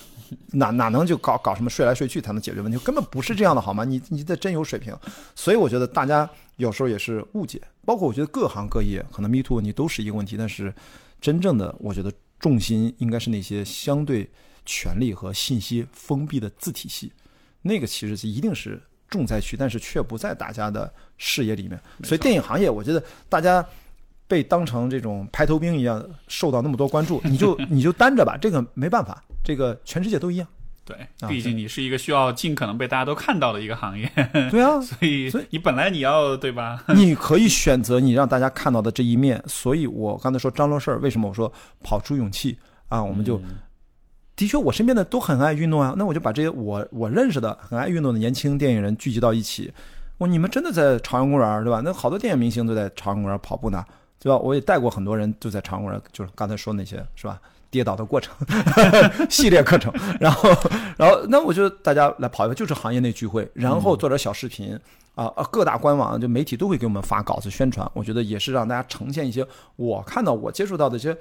正常的一些电影人的形象，包括我要做这个直播节目，我觉得也让大家就是我们很亲近的聊天，就是而不是大家互相猜来猜去的啊，要不然就是你就会有特别大的误解在里面。嗯，好，特别棒。哎呀，我们这是聊不少哈。两小时了，对对对特别多特别多话题。呃，最后就是嗯。大家如果想要，因为你看你其实有很多可以给大家分享的东西啊，嗯。呃，短片呀，这个嗯。你的直播呀，然后所有这一切，就大概能介绍一下吗？能在哪里看到你的哦。微博、社交媒体什么的都对，都讲一讲。我觉得我目前用的比较多的微博肯定多一点啊，然后主要微博的名字是关雅迪，然后 Running Bravely 是吧？，对你搜啊。关雅迪啊，就是文雅的雅，嗯，狄仁杰的狄加一个草字头，绝对不是雅迪电动车的 张海迪的迪啊 他们应！该找你代言，我觉得。我一直说我，雅迪电动车居然不赞助雅迪跑世界，这是啊雅迪电动车这个品牌迄今最大的失呃失误好像找的那个 Van Diesel 来代言的那个光头，就是、啊！对对，其实其实我的朋友他是认识雅迪电动车的那个，他们是个家族企业嘛，啊，就是他们他们都是都是哎是无锡还是哪儿，反正他们都互相认识。啊本来说引荐一下，但是这个一直绕来绕去就耽误了。希望以后可以啊。然后反正在视频网站上，我觉得搜雅迪跑世界也能看到第一季和第二季的内容。然后我们跑出勇气，如果你搜的话，也差不多有一两百段越野跑的短视频，在腾讯视频上可能比较全一点。因为跑出勇气是跑出跑出勇气是是一个我自己的一个 跑步文化小品牌，是一个系列纪录片的名字，也是一个生活态度。嗯我自己大概讲了三个关键词，从早期的一二一三年开始讲的跑出勇气，也是我经常做线下分享会的一些主题。慢慢在一六一七年，呃哦一七一八年，然后我做了一个巡回主题演讲，叫“第二人生”。我就觉得可能进入到第二个阶段，大家除了自己的平常的第一职业之外，其实可能八小时以外，是否考虑到把寻找自己的兴趣的方向，找到生活的意义？到了第三阶段，因为克里伯环球帆船赛，可能关键词就是活出意义，就是希望终极一点，我们真正的怎么去赋予自己的每天生活的意义，这需要一个过程。所以我自己的这个环球帆船的啊、赛制，大概的主题就是这个活出意义。呃，反正还是让自己内心呃折腾一点，年轻一点。我刚才说嘛，生活是一场冒险，但是呃，如果要践行这件事儿，最重要的就是，我觉得呃年龄感没有那么强，大家不用太介意。我作为一个四四字开头的，我也是四字少年，四字男孩儿，就是有二字男孩儿、三字男孩儿、四，我才知道这个词儿，就是 TFBOY，你知道吧？二字、三字、四字是吧？易烊千玺，我说我也是四字男孩儿，我是四十岁以上的 四字。所以说，这个不要太太想太多的年龄上，好像对自己就限制了自己。我的心态，我经常我在海上从呃从菲律宾呃不是什么不是菲律宾，从南非到澳大利亚那个赛段度过了四十岁的生日，所以我在那在日呃日志上我就写了一句话，我说我希望四十岁是只不过是自己第二个二十岁嗯刚刚开始，保持这个心态。希望到六十岁的时候我还敢这么说，这只不过是我第三个二十岁是开始。如果到了八十岁还敢这么说，那基本就可以了，就没白活。那只不过是我第四个二十岁开始，那我觉得就就还行。是嗯，我觉得这特别特重要，也是我觉得特别欣赏你的这种生活态度原因，就是我们当我们想到就是人生要怎么过的时候，我们更就是你看，其实大家普遍的想象是，我们我们的想象是在年轻的那个阶段。我要去拼，我要去读好学校，找好工作。但是我们对于后来的人生，三十、四十、五十、六十、七十、八十，就后面很长时间，其实我们是没有太多想象的。我们能想到就是可能是家庭啊、嗯工作啊，嗯然后好像你就中年危机，然后退休，嗯就是后面的这个部分，嗯要怎么精彩的去过，要怎么嗯有意义的去过。嗯我觉得其实是不太有特别多的示范跟参考的。但是哦其实我觉得你在做的事情，嗯我觉得其实就是给大家提供一种示范，嗯就是一个。对吧？一个四十岁的男人，嗯他能做点什么？他的人生可有怎样的可能性？因为对于嗯绝大多数这个阶段的男性来说，嗯或者说人来说，嗯可能他就是每就是养家糊口，他就是每天为了家庭、为了工作在忙，对，他可能根本压根看不到有这样的可能性。但是我觉得你的存在的意义是在于嗯让人们看到说，如果你愿意去做这样的选择的话，是有这样的选项存在的。所以这种就是这种选项的存在，嗯就每个人要要不要去选是另外一回事儿。但是有这个选项存在，对，让人们知道，我觉得这非常重要。因为不然的话，你就会，我我说了，就是我经常说，在传统价值观，男性成功男性的定义里面，我是没有一条符合的。我经常说这句话，就是说，老婆、孩子、房车、狗，我是一个，我是一个都没有，真的，你一挨个的算。最后你说你不会连车都没有？的确有辆车，你知道吗？现在那个车是一个十几年的老破车，老爷车了都快，然后还报废在我的停车库，不是报废，是电瓶，我八九个月还没开呢，我还没换电瓶呢。电瓶你长时间你只把那个拔掉，它也会失去功能的。现在开不了，然后经常那个开玩笑遇到有一个朋友就说：“哎，你那个呃呃结婚了吗？啊，离了，有孩子吗？想来着，哎养宠物了吗？给带走了。”还租房没买房吗？哎，在前任那儿也也给别人了，然后然后这样就宠物，呃，就所以说老婆孩子房车就车车是个老爷车，嗯所以真的我就说，但是我说我不知道为什么我是还可以自我接受，我可以按照自己的逻辑养活自己，不排除我说嘛，如果该谈恋爱谈恋爱，对吧？但是你未来几年，呃，有一个人生的目标和方向。我以前听到一个什么叫呃使命感，对对对，我会觉得有特太虚了吧。但是几年的户外运动，其实慢慢结合电影人的底色啊，filmmaker，不只是说 producer 或者 director 或者什么这，我觉得就是个 filmmaker，我是一个电影制作人啊，我拍的纪录片、短片、呃故事片都可以。我会发现哦，好像找到了真的有那种使命感的感觉。比如说，我真的经历了这样的生活经历，我看到了我身边的好朋友和一些老外我们认识的朋友，他们的生活态度和生活方式、生活思考，触发了我。我自己能够把这些东西糅合成一个创作，是一个真情实感的东西。这些东西，这样的故事，比如说我那个剧本的名字就叫《三百三十公里》，一个在三百公多公里赛道上一个家庭的故事、亲情的故事。我说这种故事如果我不拍，没有人去拍，然后也没有人体验，在整个电影行业，别说三百三百公里了，就一百公里跑过的电影人，我相信除了我几乎没有第二个。所以在这种情况下，我觉得是不是其实就是你的使命感，它是自己涌现出来的，在你的累积过程当中，那我觉得这个意义，它会活出意义，它会，对它是一个自然而然的过程，绝对不是我设计的人生设计成这样。我觉得我也是，是吧？有过一次婚姻的经历，然后现在去做自己热爱的事情，然后找到了什么从跑出勇气、第二人生到活出意义，到找到自己的一个使命感。我认为它是自己生长的过程，还真不是我设计出来。我觉得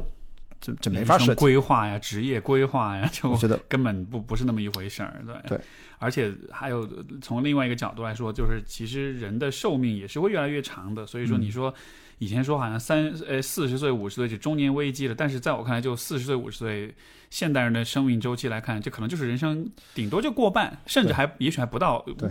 未来的话，也许人的寿命是大大的增加的。所以说，对后面的生活要怎么规划？我觉得这个，我觉得大家现在在这个意识上，可能还是停留在一个比较、比较、呃、比较保守的一种思路上吧。有一本书就叫《百岁人生》，好像是有这么样的书，就是说你说的一模一样，就是当我们的寿命到延长到一定长的时候，我们发现，你刚才说得特别对，就五六十岁以后的生活，大家是没有想象力的。没错，然后我自己切身的感受是，四十岁，或许才是对于我而言，我才有一种强烈的感觉，好像生活才真正刚刚开始，前面都是体验，但现再往后呢，你已经不是纯粹的体验了。其实你看，已经有了规划，我终于知道我的专业，就我从小十八岁之前，大学之前我就特别喜欢电影，我就在电影院泡大的。嗯你积累了这么多年，二三十年、三十多年的经验，然后结合你这些，我终于开始有点自己的生活了。我以前就上班嘛，你你把上班算叫做生活吗？不能这么说吧。我朝九晚天天跟导演、编剧在一起，跟老板在一起，天天开会拍片子，在剧组朋友在一起，也是很愉快的生活。我特别热爱电影，所以那当然是我的生活。但除此之外呢，如果把这个抛开，发现我什么都没有，可能爱看翻点书，爱运动踢踢球，没有了。然后我没有其他的跟人更多的不一样的人打交道的机会都，所以说，我觉得四十岁以后，就是你有了这么几年的生活经验，你再往后会把你引导推向一个方向，而我并不打算太多抗拒，啊，然后我回到就那个近期直觉和长期规划，找到一个平衡点。嗯，长期规划就是说你得能赚多少钱嘛，能够维持你现在这个选择啊。近期规划你还是要想，呃，就是直觉会应该把你引向哪里？比如说你说做了一个海外的直播啊，然后那个项目是不赚钱的，然后如果做雅迪直播间直播秀，我就不允许自己赚不到钱。啊，就一定要赚到钱，就是这个，就是你要去博弈，去去去平衡。最终我说四十岁可能对于我而言，对别人我不知道，我觉得是刚刚人生才真正的开始，也是建立在我有了几年的跟我的第一职业之外的。我为什么第二个关键词叫第二人生嘛？哎，有了这么点感受，我突然觉得好像对，有意思了。就好像你的这个身份一开始是电影制作人，但是后来又成跑者，又对成又去玩航海，嗯然后但谁知道，也许未来的几十年可能又会有更多的身份，就好像这个身份是一层一层在叠加的，对，就并不会完全被定义在某一个嗯，这种。因为我们说到职业生涯，就好像你这一生你都必须是这么一个角色。我但是一定要提醒大家，就是说千万不要把它过度读解和机械化理解，就是我什么都干，我什么都干得很好，其实一定不是的，因为时间分配和精力分配和学习能力的角度，我自己很实在嘛，我为了超马越野跑，我停掉了所有的运动，我中间好像只有过一次学学自由潜水。的时间，除此之外没有碰任何运动，球也不踢了，篮球不打了，我轮滑什么早就废了，鞋都没了。我是比较专注的在超马越野跑上吭哧了七八年、八九年的样子。我只是说，接下来未来这几年，我猜啊，六七年是要有的，可能就是在帆船相关的。哎，我可以学帆船的时候，我会学点帆板，这个没关系。那个你，如果你帆板都学会了，你对风的理解和观察和感受会非常敏感，你把小船只会开得更好。我认为这是一项运动，我不会分的那么多，包括冲浪和自由潜水，我认为那是你对水性的了解。如果你真的帆船，你万一落水，你你要做预防。然后我还会把海洋相关的野外急救再学，我一定就是会把水上相关的急救会再来一遍。本来你要两年 renew 一下，本来也是这样，所以我觉得就是可能大家千万不要误会，就好像一个人说干什么都什么都能干成，其实不是这样的。那天不是说罗翔老师在网上有个视频，就是不是现在各种金句不断嘛？我特别喜欢看他的讲这个刑法课。其实你看的是这个人的精神，他对法治的理解和他就是它稀缺的，这是代表了很很多现在稀缺的一个常识的那种表达，非常准确。它里面就提到说，一个人天资聪慧是不是就能考试什么都能过？他说当然不是，天资聪慧的基础上还要经过各种各样的积累的训练，然后才能各种考试都能拿下。他不是他是讲考试的嘛，所以我觉得也是一样。嗯我觉得我哪怕积累了那么多的户外的感受的经验，如果真的想去实现在海上围着地球看一圈儿，只能通过帆船的方式啊。如果真的要实现这个目标的话，啊，就是大量的练习，没有没有别的可能。所以千万不要让大家误会，听我好像聊得很嗨，其实咱自己都知道，咱是制片思维。就是说这个话，就是风险是第一位的，然后对应的你要付出的时间成本代价、机会成本代价都摆在那儿嗯啊，自己说服自己。但是即便如此，我还是会衷心祝愿六七年之后，今天是二零二零年五月二十四号，看我们六七年之后，啊等你成功完成整个航行了之后，对对，一 等你祝愿有那一天到等你。播客做到一千期的时候，我作为特别嘉宾，咱先约好 好啊没问，题一千期的时候，好吗？不管我到时候一千期好像是十年之后了，所以没有啊所以你可能还比我要先要快一点吧。不一千期肯定不是，看你做，看你做，周更的哎话，哎，对，哦对，我我之前大概算过，好像是九年、十年左右。哦那那所以你应该比我先先那那就那就。五百期或者六百期的时候，咱们一定要找一个特别节目好，啊没，问题。就六七年之后，我觉得嗯，海上运动差不多了，我要回头学跳伞去了啊，或者说滑滑翔翼或者怎么样的，这个嗯这个到那个时候一定要收个尾啊，好啊因为刚开始这第一年还不到，咱们开了个头啊，所以说 Steve 说一定要做下去，我会啊 ，I'm watching you，没问题，一定一定会做下去的。好的，好的。所以最后就是微博是嗯关雅迪，就搜关雅迪就能搜关雅迪就能找到，对对对对，然后你其他知乎啊哦，，对，你在知乎上也有。对知乎 B 站也有好的啊，B 站也有，大家的大家如果这个不清楚的话，我也会把那个关雅迪的个这个账号也写在节目的评论栏里面。嗯，好的，那就非常感谢雅迪。谢谢谢谢 Steve，特别高兴能来啊！没想到咱没有没有任何的计划哈，就 就聊成这样对，啊，没错，有有两个多小时啊，好像，差不多。好，那我们就这期节目到这里，呃，嗯感谢各位收听，我们就下期再见，拜拜。拜拜。